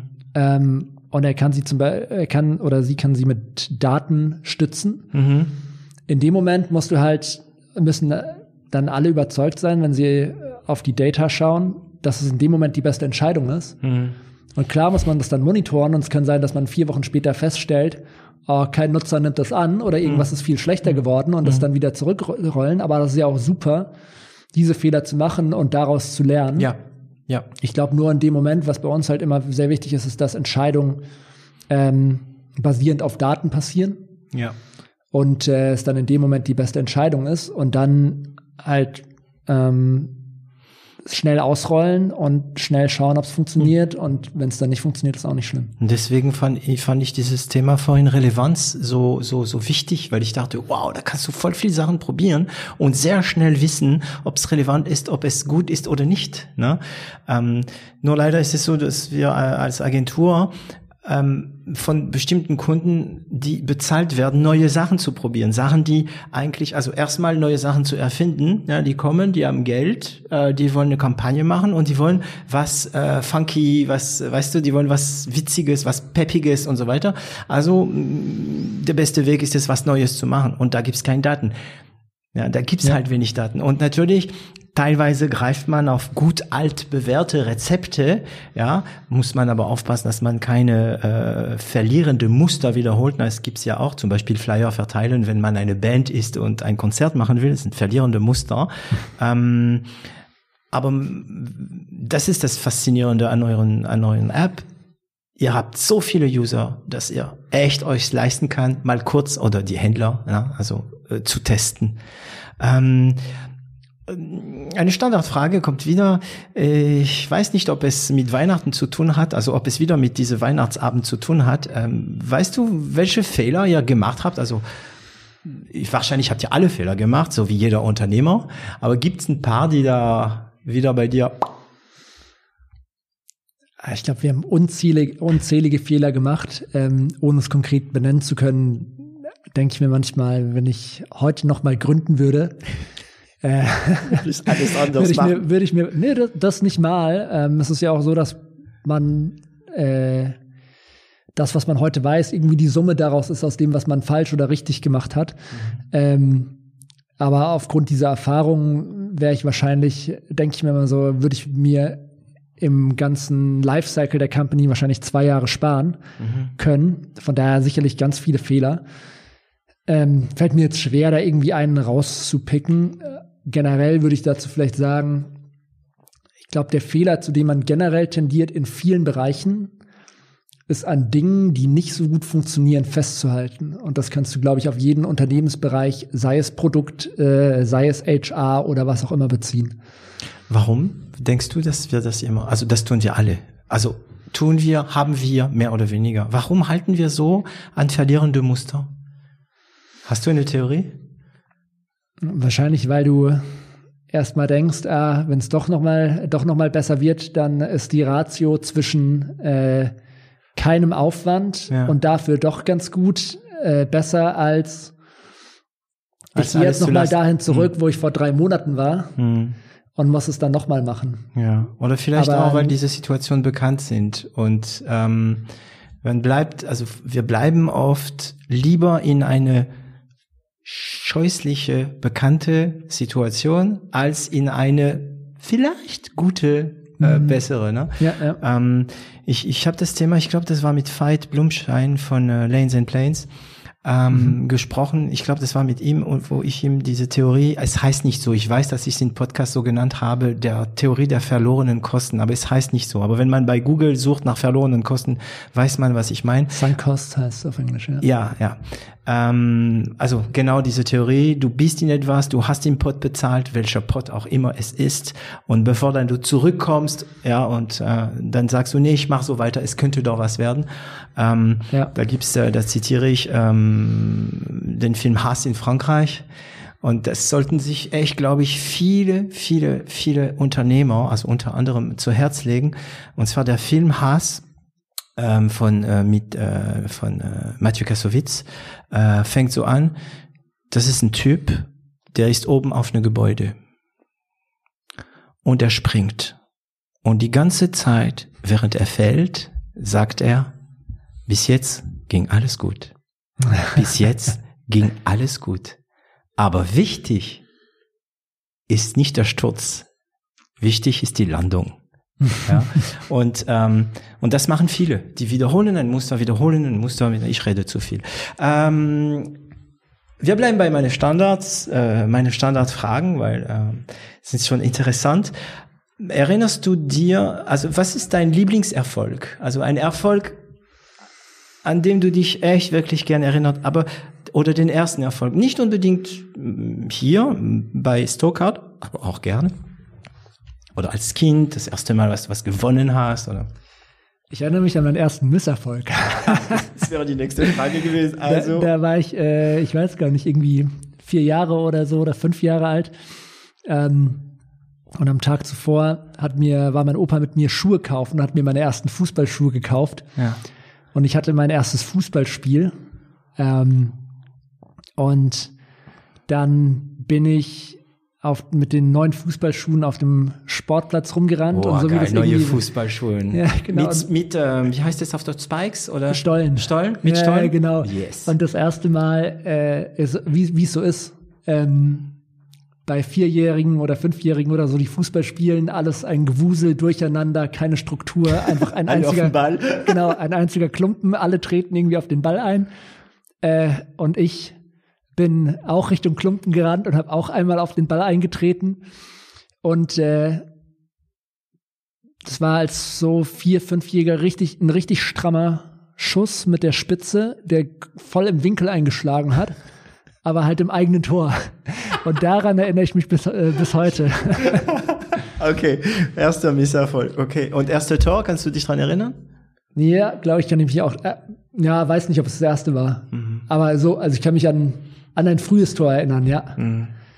War, ähm, war diese erste Seed, äh, also die 680.000 Dollar, war das so ein großes Erfolgserlebnis damals?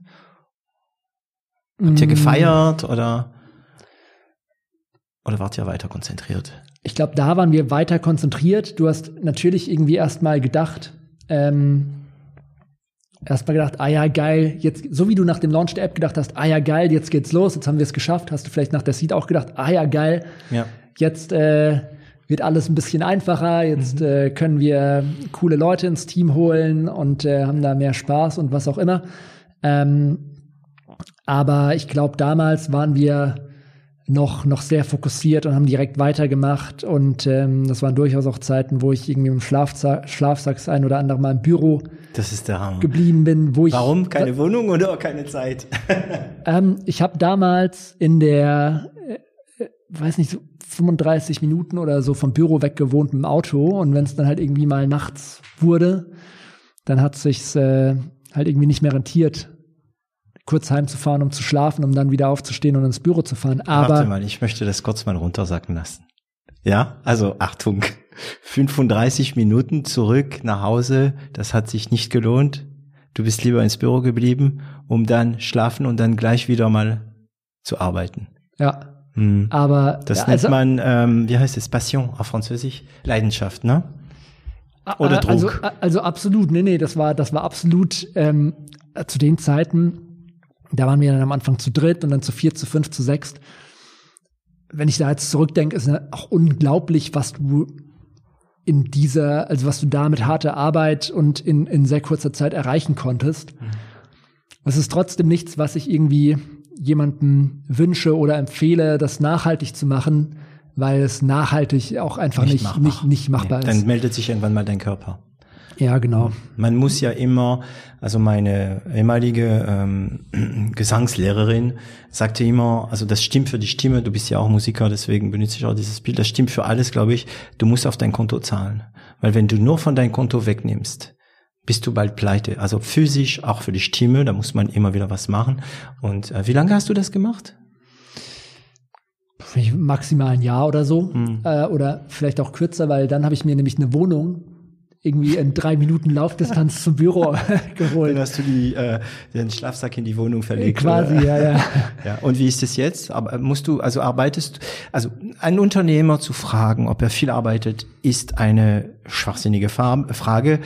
Ähm, das hängt immer davon ab, was man unter Arbeit versteht. Ne? Aber wie ist das Gefühl? Hast du das Gefühl, immer noch sehr viel zu arbeiten oder fühlst du dich, ist es entspannter?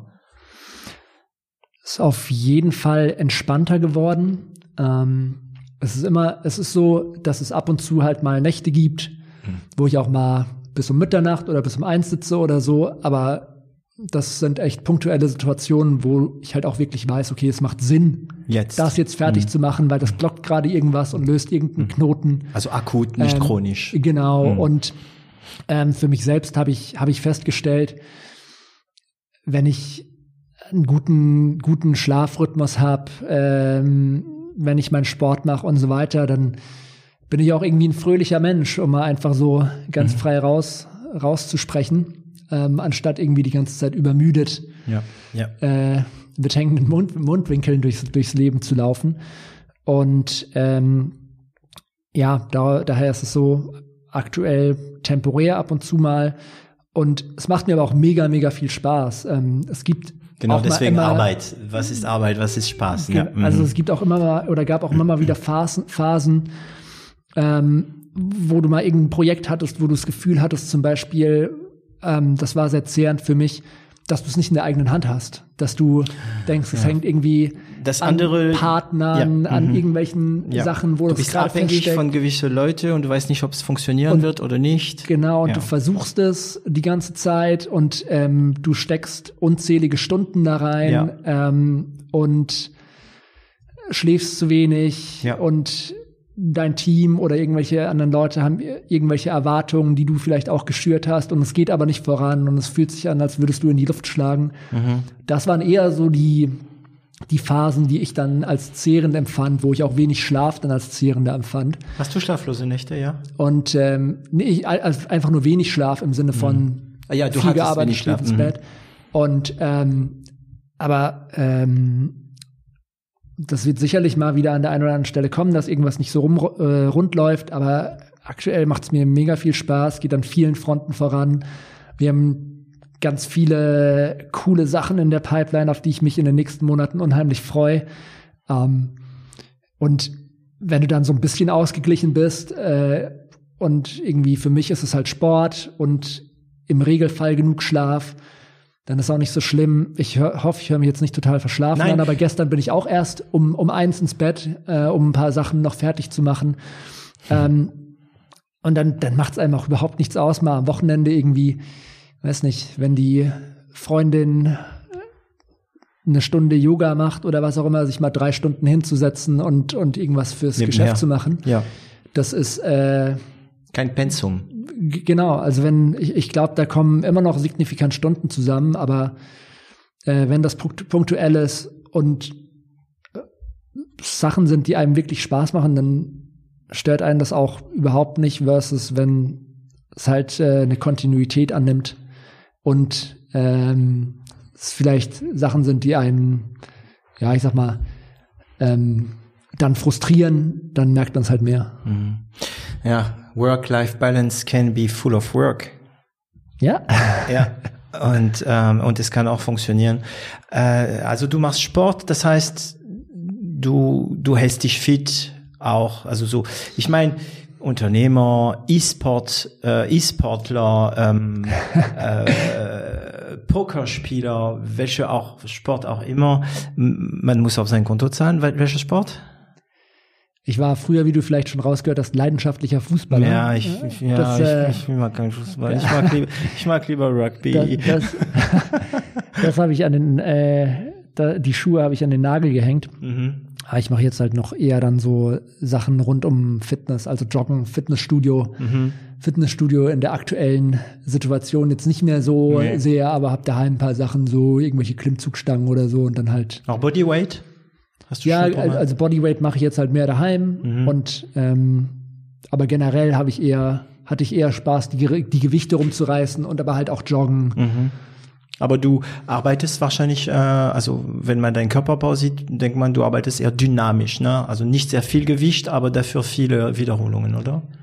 Ja, ich habe jetzt, war jetzt länger nicht mehr im Fitnessstudio, auch aufgrund von einer Handgelenksverletzung. Aha. Äh, und hab, hab darunter halt auch ein bisschen. und darunter hat die, hat die Statur auch ein bisschen gelitten. Nee, aber ähm, generell bin ich, glaube ich, einfach vom Körperbau so. Ja, man sieht dich an, dass du ja. fit bist, das ja. Das kommt nicht von nirgendwo. Ähm, hast du irgendwelche Routine auch? Also, äh, also Sport hilft uns alle, also ja, Sport sagen wir, Sport hilft uns alle irgendwie fit zu bleiben im Kopf, ja. Ähm, hast du auch gewisse Routine? So machst du immer jeden Morgen das Gleiche oder? Nee, bei mir ist eher so, dass ich abends ein schlechtes Gewissen bekomme und mir denk, ah, jetzt ist schon wieder Mittwoch, es ist schon der dritte Tag und du hast noch keinen Sport gemacht. Ah. No matter what, heute, heute musst du was tun. Mhm. Äh, und dann drücke ich irgendwie die letzten drei Tage die Woche oder so noch meine drei oder dann mit Wochenende meine vier Sporteinheiten irgendwie in die Woche. Mhm. Und morgens keine Routine. Also ich nehme also jeden Morgen meinen Kaffee und lese ein bisschen und ne? Ich mache mir jeden Morgen einen Kaffee. Ja. Mit, ähm, ohne Milch? Ohne Milch, schwarz. Oh. Ähm, eine Zeit lang habe ich jetzt irgendwie ein, zwei Jahre immer Espresso getrunken. Jetzt bin ich wieder ähm, über so eine Kaffeerösterei, die ich im Urlaub kennengelernt habe, zu Filterkaffee mhm. gekommen ja. und äh, setze mich vor meinen Rechner und mache so mal die ersten Sachen. So irgendwann so schon nach sieben, also nicht allzu früh. Mhm. Ähm, und dann äh, ja, startet so mein Tag. Ich habe mal Sport morgens probiert. Laufen geht einigermaßen, aber irgendwas, was anstrengender ist, sei es ins Bodyweight-Training oder ins Fitnessstudio oder so, kann ich morgens absolut nicht mhm. machen. Äh, da wird mir sogar schlecht. Das habe ich eine Zeit gemacht. Also wirklich, als ich sehr viel äh, mit äh, Bodyweight äh, unterwegs war, also eben nicht unterwegs war, weil ich habe das daheim gemacht, habe ich wirklich äh, morgens schon teilweise um halb sieben aufgestanden, noch vor dem Kaffee auf die Terrasse, 20 Minuten, eine halbe Stunde und du weißt, wie fertig man sein kann in 20 Minuten. Ja. Ne? Und ähm, das fühlt sich wirklich Hammer an, ja. Aber irgendwie das zu halten, also ich habe das glaube ich sechs Monate gehalten und dann habe ich wieder ganz normal abends oder so. Ähm, also ich weiß nicht, ob die Frage bei dir Sinn macht. Man hat, man hat die Antwort ja eh schon bekommen. Äh, wie motivierst du dich? Du bist motiviert intrinsisch. Du ja, ich glaube, es macht mir unheimlich viel Spaß und was halt dazu kommt, ist natürlich auch, wir sehen gerade in Europa einen Umbruch mhm. in der, in der Banking-Industrie, in der äh, Retail-Industrie, den wird es einmal geben und aus dem wird hervorgehen, ähm, was ist das was Spotify für Musik ist, was ist das, was für äh, was Netflix für für Filme Film. ist, was mhm. ist das, was Amazon für E-Commerce ist. Mhm. Das wird sich in den nächsten Jahren herausstellen, wer wird in der westlichen Welt der Wallet werden, den alle Leute in der Hand halten, um alles rund um täglichen Geldbedarf und Einkaufen zu machen. Und sowas passiert alle, wann wurde Amazon gegründet? Vor 23 Jahren? Ich weiß nicht, so irgendwas. Mhm. Damals, ja. Sowas passiert alle 10, 20 Jahre mal. Und ähm, das ist natürlich auch einfach unheimlich, unheimlich spannend, ähm, da dabei zu sein und natürlich auch, wenn du ein paar Jahre vorspulst, ein total tolles Zielbild, wenn du sagst, ey, okay, es wird halt Stokart werden und 300 Millionen Leute oder wie viele auch immer werden ihre Einkäufe und alles, alles rund um Geld mit Stokart machen. Ja, habt ja schon. Ich, ich, ich, also ich, ich wäre kompliziert zu erklären, warum ich jetzt auf diese Frage komme, aber für mich passt die Frage jetzt. Habt ihr schon Angebote gehabt für Stokart? Was meinst du mit Angebote? Dass man euch kaufen will? Das Exit-Angebote, ja. Das, also wir haben, das gab es durch die Unternehmensgeschichte ab und zu hier und da mal wieder, genauso wie es auch ähm, immer wieder VCs gibt. Mhm ähm, die, die die Gespräche suchen. Du hast ja vorhin schon also gesagt. Also Venture Capital meinst du? Ne? Ja, genau, mhm. ja. Aber ähm, die wollen investieren. Genau. Okay. Und ähm, und äh, das äh, du hast ja vorhin schon so ein bisschen angerissen mit 50 Millionen Nutzern. Da mhm. bist du sicherlich noch nicht auf einem Niveau, wo jetzt irgendwie ein Spotify vielleicht ist, mhm. aber auch schon sehr, sehr viel weiter als viele andere. Aber ein genauso großes Potenzial auch. Ne? Etablierte ne? Startups in Europa. Ähm, und das zieht natürlich Attention ähm, auf sich und ähm, so dass da auch auf VC-Seite immer mal wieder Gesprächsbedarf gibt. Mhm. Aber aktuell verfolgen wir das nicht. Äh, nicht ähm, also Exit ist nicht für euch die Lösung. Ah, Exit muss auch, also Exit ist auf jeden Fall irgendwann für Stokart das Ziel, weil wir ja eine Venture Capital finanzierte Firma sind. Okay. Dadurch ist der Exit vorprogrammiert und wir wünschen uns natürlich, dass der so aussieht, dass wir dann irgendwie in sechs, sieben, acht Jahren oder so ähm, an die Börse gehen. Ah, IPO. Das ist das Ziel, ja. Aha, so, so, also doch kein Exit. Also nicht, ja, die, also für, ja, ja, also so ein Exit, ja. Ach, äh, genau, also ja. Ja, nicht gekauft werden von Microsoft oder irgend oder Google oder was auch immer, sondern wirklich Uh, und welche? Nasdaq? da habe ich mich noch nicht so mit auseinandergesetzt. Ich glaube, da müssen wir erstmal noch ein bisschen arbeiten. Offen, ne? Es kann der CAC 40 sein, also der französische, es kann der DAX sein, es kann der Nasdaq sein, es kann alles sein, oder? Ja, ich glaube, da befassen wir uns mit, wenn wir noch die nötigen Jahre Arbeit da reingesteckt haben. Und wenn dann, ihr mal eine Milliarde Anwender habt, können wir drüber sprechen. Wir können auch schon bei 300 Millionen drüber sprechen. Aber ja, 300 Millionen ist eine Zahl, das wieder immer wieder kommt. Ja. ja. ja. Ähm, wie entwickelst du dich weiter? Wie machst du Fortschritte? Durch Gespräche mit Menschen, durch Bücher, durch, durch, durch, durch Podcast zum Beispiel. Äh, wo holst du diese, die Inspiration und die Fortschritte? Ja, ich, also ich glaube, eine Sache ist ähm, sicherlich externe Quellen im Sinne von, ähm, sei es jetzt Twitter oder irgendein äh, irgendeinen guten Artikel auf irgendeinem Blog, den mhm. man eben durch sein Netzwerk empfohlen bekommt. Ähm, oder dann eben auch einen guten Podcast. Podcast ist auch, sorry, Podcast ist auch ein Medium, das ich unheimlich gern mag. Mhm. Ähm, das sich irgendwie für mich sehr, sehr effizient sehr gut. anfühlt. Mhm. Ähm, und es ist natürlich auch irgendwie schön ist, so die Stimme von den Leuten zu hören. Und äh, wenn es mal ein bisschen persönlicher wird und so, finde ich das auch immer ähm, ganz toll. Dann ähm, sicherlich aus meinem Freundeskreis spreche ich äh, dann auch immer mal wieder mit, mit anderen Gründern. Mhm. Ähm, und ich würde sagen, das sind so die Quellen aus dem externen Umfeld. Aber dann haben wir hier bei, bei Stokart auch ein ganz, ganz tolles Team. Und ich habe ja schon gesagt, dass wir so eine Kultur haben, wo wir versuchen, nichts persönlich zu nehmen und gemeinsam aufs gleiche Ziel hinzuarbeiten und dadurch so einen konstruktiven Dissens schaffen. Mhm. Ähm, und das ist Dissens. Und, und das ist auch immer unheimlich bereichernd, weil man da einfach nochmal andere Ansichten bekommt äh, und sich unheimlich toll reflektieren kann und sagen kann, okay, ähm, so habe ich das noch nie gesehen. Mhm. Das ist wieder ein neuer Denkanstoß, über den ich dann irgendwie mal nachdenke und den wieder anders manifestiere für mein zukünftiges Handeln. Mhm. Ähm, kann, erinnerst du dich, was das Letzte ist, was du gelernt hast? Mm, das Letzte, was ich gelernt habe. Es kann heute Morgen sein, es kann oder das Letzte, das, woran du dich erinnerst, dass du es gelernt hast. Ganz schwierig. Ganz ich habe heute, ich habe heute bestimmt auch wieder ein, zwei Dinge gelernt. Ja, ja. Ist, schwierig, ist eine schwierige Frage, ne, ja. äh, zu beantworten. Stell sie mir nachher nochmal. Ja. Muss mal nachdenken. Ja, denk, mal, denk mal drüber nach. Ich, ich gehe nochmal meinen Tag durch. Ähm, ähm, also du, du, du gehst durch den Tag und ich nehme an, dass du sehr viele Aufgaben, dass ihr hier sehr viele Themen habt. Benutzt ihr, welche Tools benutzt ihr bei äh, Stockard? Lass mich mal raten. Slack? Nein? Nein, kein Slack, ja. Also ich liebe Slack, aber ich freue mich, dass ich die erste habe, die nicht Slack benutzen. Ja, das liegt daran, dass wir ähm, schon sehr viel früher ähm, mit einem company-internen Chat-Tool mhm. gearbeitet haben. Mhm. Bevor Slack populär wurde oder potenziell auch schon bevor Slack gab, weiß ich gar nicht. Mhm. Ähm, das heißt Flowdoc. Flowdoc. Ja, und das, äh, das hat die Art und Weise, wie Threading funktioniert, also wie man auf Sachen antworten kann und äh, wie das übersichtlich gestaltet. Also so wie Slack ist. oder Discord zum Beispiel? Genau, also es ist ähnlich wie Slack, aber die, die Threads sind ein bisschen anders organisiert, sodass sie ein bisschen übersichtlicher sind. Mhm. Ähm, und äh, genau, von daher haben wir uns damals für das entschieden und aufgrund dieser Tatsache nutzen wir immer noch das Tool, obwohl es weniger Integration zum Beispiel als Das wäre meine nächste Frage gewesen. Ja. Okay, weil es weniger bekannt ist wahrscheinlich. Ja. Mhm. Und für Projektmanagement und so weiter, was, was sind die üblichen Tools bei, also Outlook, Microsoft oder Google? Google. Google, also das ganze Google, Google, äh, ja. Google wie heißt es mittlerweile? Google Suite? Google Business Suite, glaube ich. Business Suite, ja. Aber genau. ähm, also wir haben natürlich auch die Microsoft-Produkte. Ja, ja. Ähm, auch gerade für äh, Interoperabilität mit mit externen mit Kunden, und so weiter. Excel-Tabelle, gell? Ja. Mm, mm.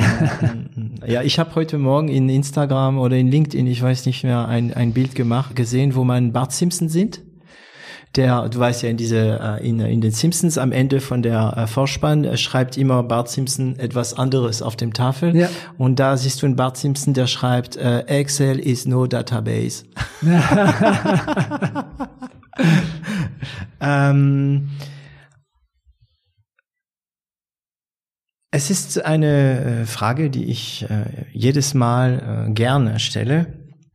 Ähm, wenn du jetzt zurück in die Vergangenheit äh, gehen könntest, so in Australien, ne, hast du äh, mit äh, mit David warst du dort? Ja. In Australien und du könntest dann den jungen äh, Björn was ins Ohr flüstern. Was würdest du ihm sagen? Mm. Wahrscheinlich, dass ich in den nächsten Jahren alles entweder wie ein massiver Win oder wie ein Schlag in die Magengrube anfühlen wird. Aber wenn er nach zehn Jahren oder jetzt nach acht Jahren drauf zurückschaut, ähm, es eigentlich gar nicht so ist und äh, er so einen gesunden Mittelweg zwischen gefühlten Ups und Downs äh, ja einfach einfach finden soll, dann wird es ein bisschen entspannter. Das halt bei mir. Also in Frankreich, wenn man sagt, es halt bei mir heißt, es, äh, ja, es, ich kann das gleiche verstehen. Hören wir eine Katze gerade? Habt ihr eine, eine Firmenkatze? Also man hört es bestimmt nicht in den Mikrofone, aber oder es ist irgendein Handy. Ähm, was würde den jungen Björn antworten? Alter, lass mich in Ruhe. ja, der wird wahrscheinlich, der wird wahrscheinlich sagen, äh, ich, ich gebe jetzt voll, ich gebe jetzt, wir geben jetzt erstmal Vollgas, ausruhen können wir uns später noch oder so. Ja. Mhm. Björn, was hast du noch vor? Abgesehen von 300 Millionen User. Im beruflichen, glaube ich, haben wir das schon ganz gut abgedeckt. Mhm. Ich glaube, aktuell, wenn man was im Fintech-Bereich machen will, ist der Wallet Space in Europa eine der ganz heißen, der ganz heißen Themen. Ähm, weil wir da einfach auch, es gibt auch keine Referenzpunkte ähm, und, und deshalb auch wenig Konkurrenz, sondern mhm. wir kreieren ja einen komplett neuen Markt. Ja der aber für ganz viele in, den, in fünf Jahren oder so ersichtlich werden wird, die es jetzt noch nicht sehen. Ähm, und persönlich ähm, meine Freundin hat mir so ein Kalender, äh, so ein Poster geschenkt. Ähm, das heißt irgendwie My Life in Weeks oder so, wo man jede Woche so eine so ein Kästchen abkreuzt und dann sieht, wie lange man noch zu leben hat. Mhm. Ähm, was für mich ein toller Anstoß war, irgendwie zu, zu reflektieren, ähm, wenn ich gewisse Dinge jetzt nicht mache, dann sind Rückzug ist ein weiterer Monat rum und ein weiterer Monat. Und das vielleicht so zum Anlass zu nehmen, äh, so ein paar mehr Dinge, so wie du gesagt hast, ähm, in, in mich selbst zu investieren ähm, und jede Woche da ein bisschen, äh, ein bisschen was zu machen mhm. sodass es ein gesundes Mittelmaß findet. Okay, ich glaube, wir können äh, damit äh, unser Gespräch beenden. Ich glaube, wir sind rekordverdächtig. Wir sind jetzt bei äh, zwei Stunden zwanzig. Habe ich zu viel geredet? Nein, das war sehr spannend. Also es war für mich spannend. Es war ein paar Momente, wo ich einfach nur zugehört habe und ähm, also wow, das war sehr sehr spannend. Ähm, et voilà. Sie haben es geschafft, diese Folge bis zu Ende zu hören und äh, ich bedanke mich dafür. Sollte Ihnen diesen Podcast gefallen, vergessen Sie natürlich nicht zu abonnieren, vergessen Sie nicht es zu teilen, spricht darüber mit euren Freunden, mit euren Kollegen. Erst freut es uns sehr, wenn ihr euch meldet und zweitens hilft es uns wirklich, mehr Zuhörer zu erreichen. Äh, ihr könnt uns äh, erreichen auf 0 auf 1.com auf Instagram und auf LinkedIn und überall, wo man uns sonst äh, findet. Wo findet man dich am besten, Björn? Hm, am einfachsten wahrscheinlich auch auf LinkedIn. Mhm. Äh, allerdings muss man dazu meine E-Mail-Adresse kennen. und wer deine E-Mail, also es ist nie sehr schwer, die E-Mail-Adresse von jemandem rauszufinden. Ich werde sie jetzt hier nicht verplappern. Vielen Dank, Björn. Ich hoffe, wir sehen uns mal bald wieder. Das hoffe ich auch, David. Ganz lieben Dank.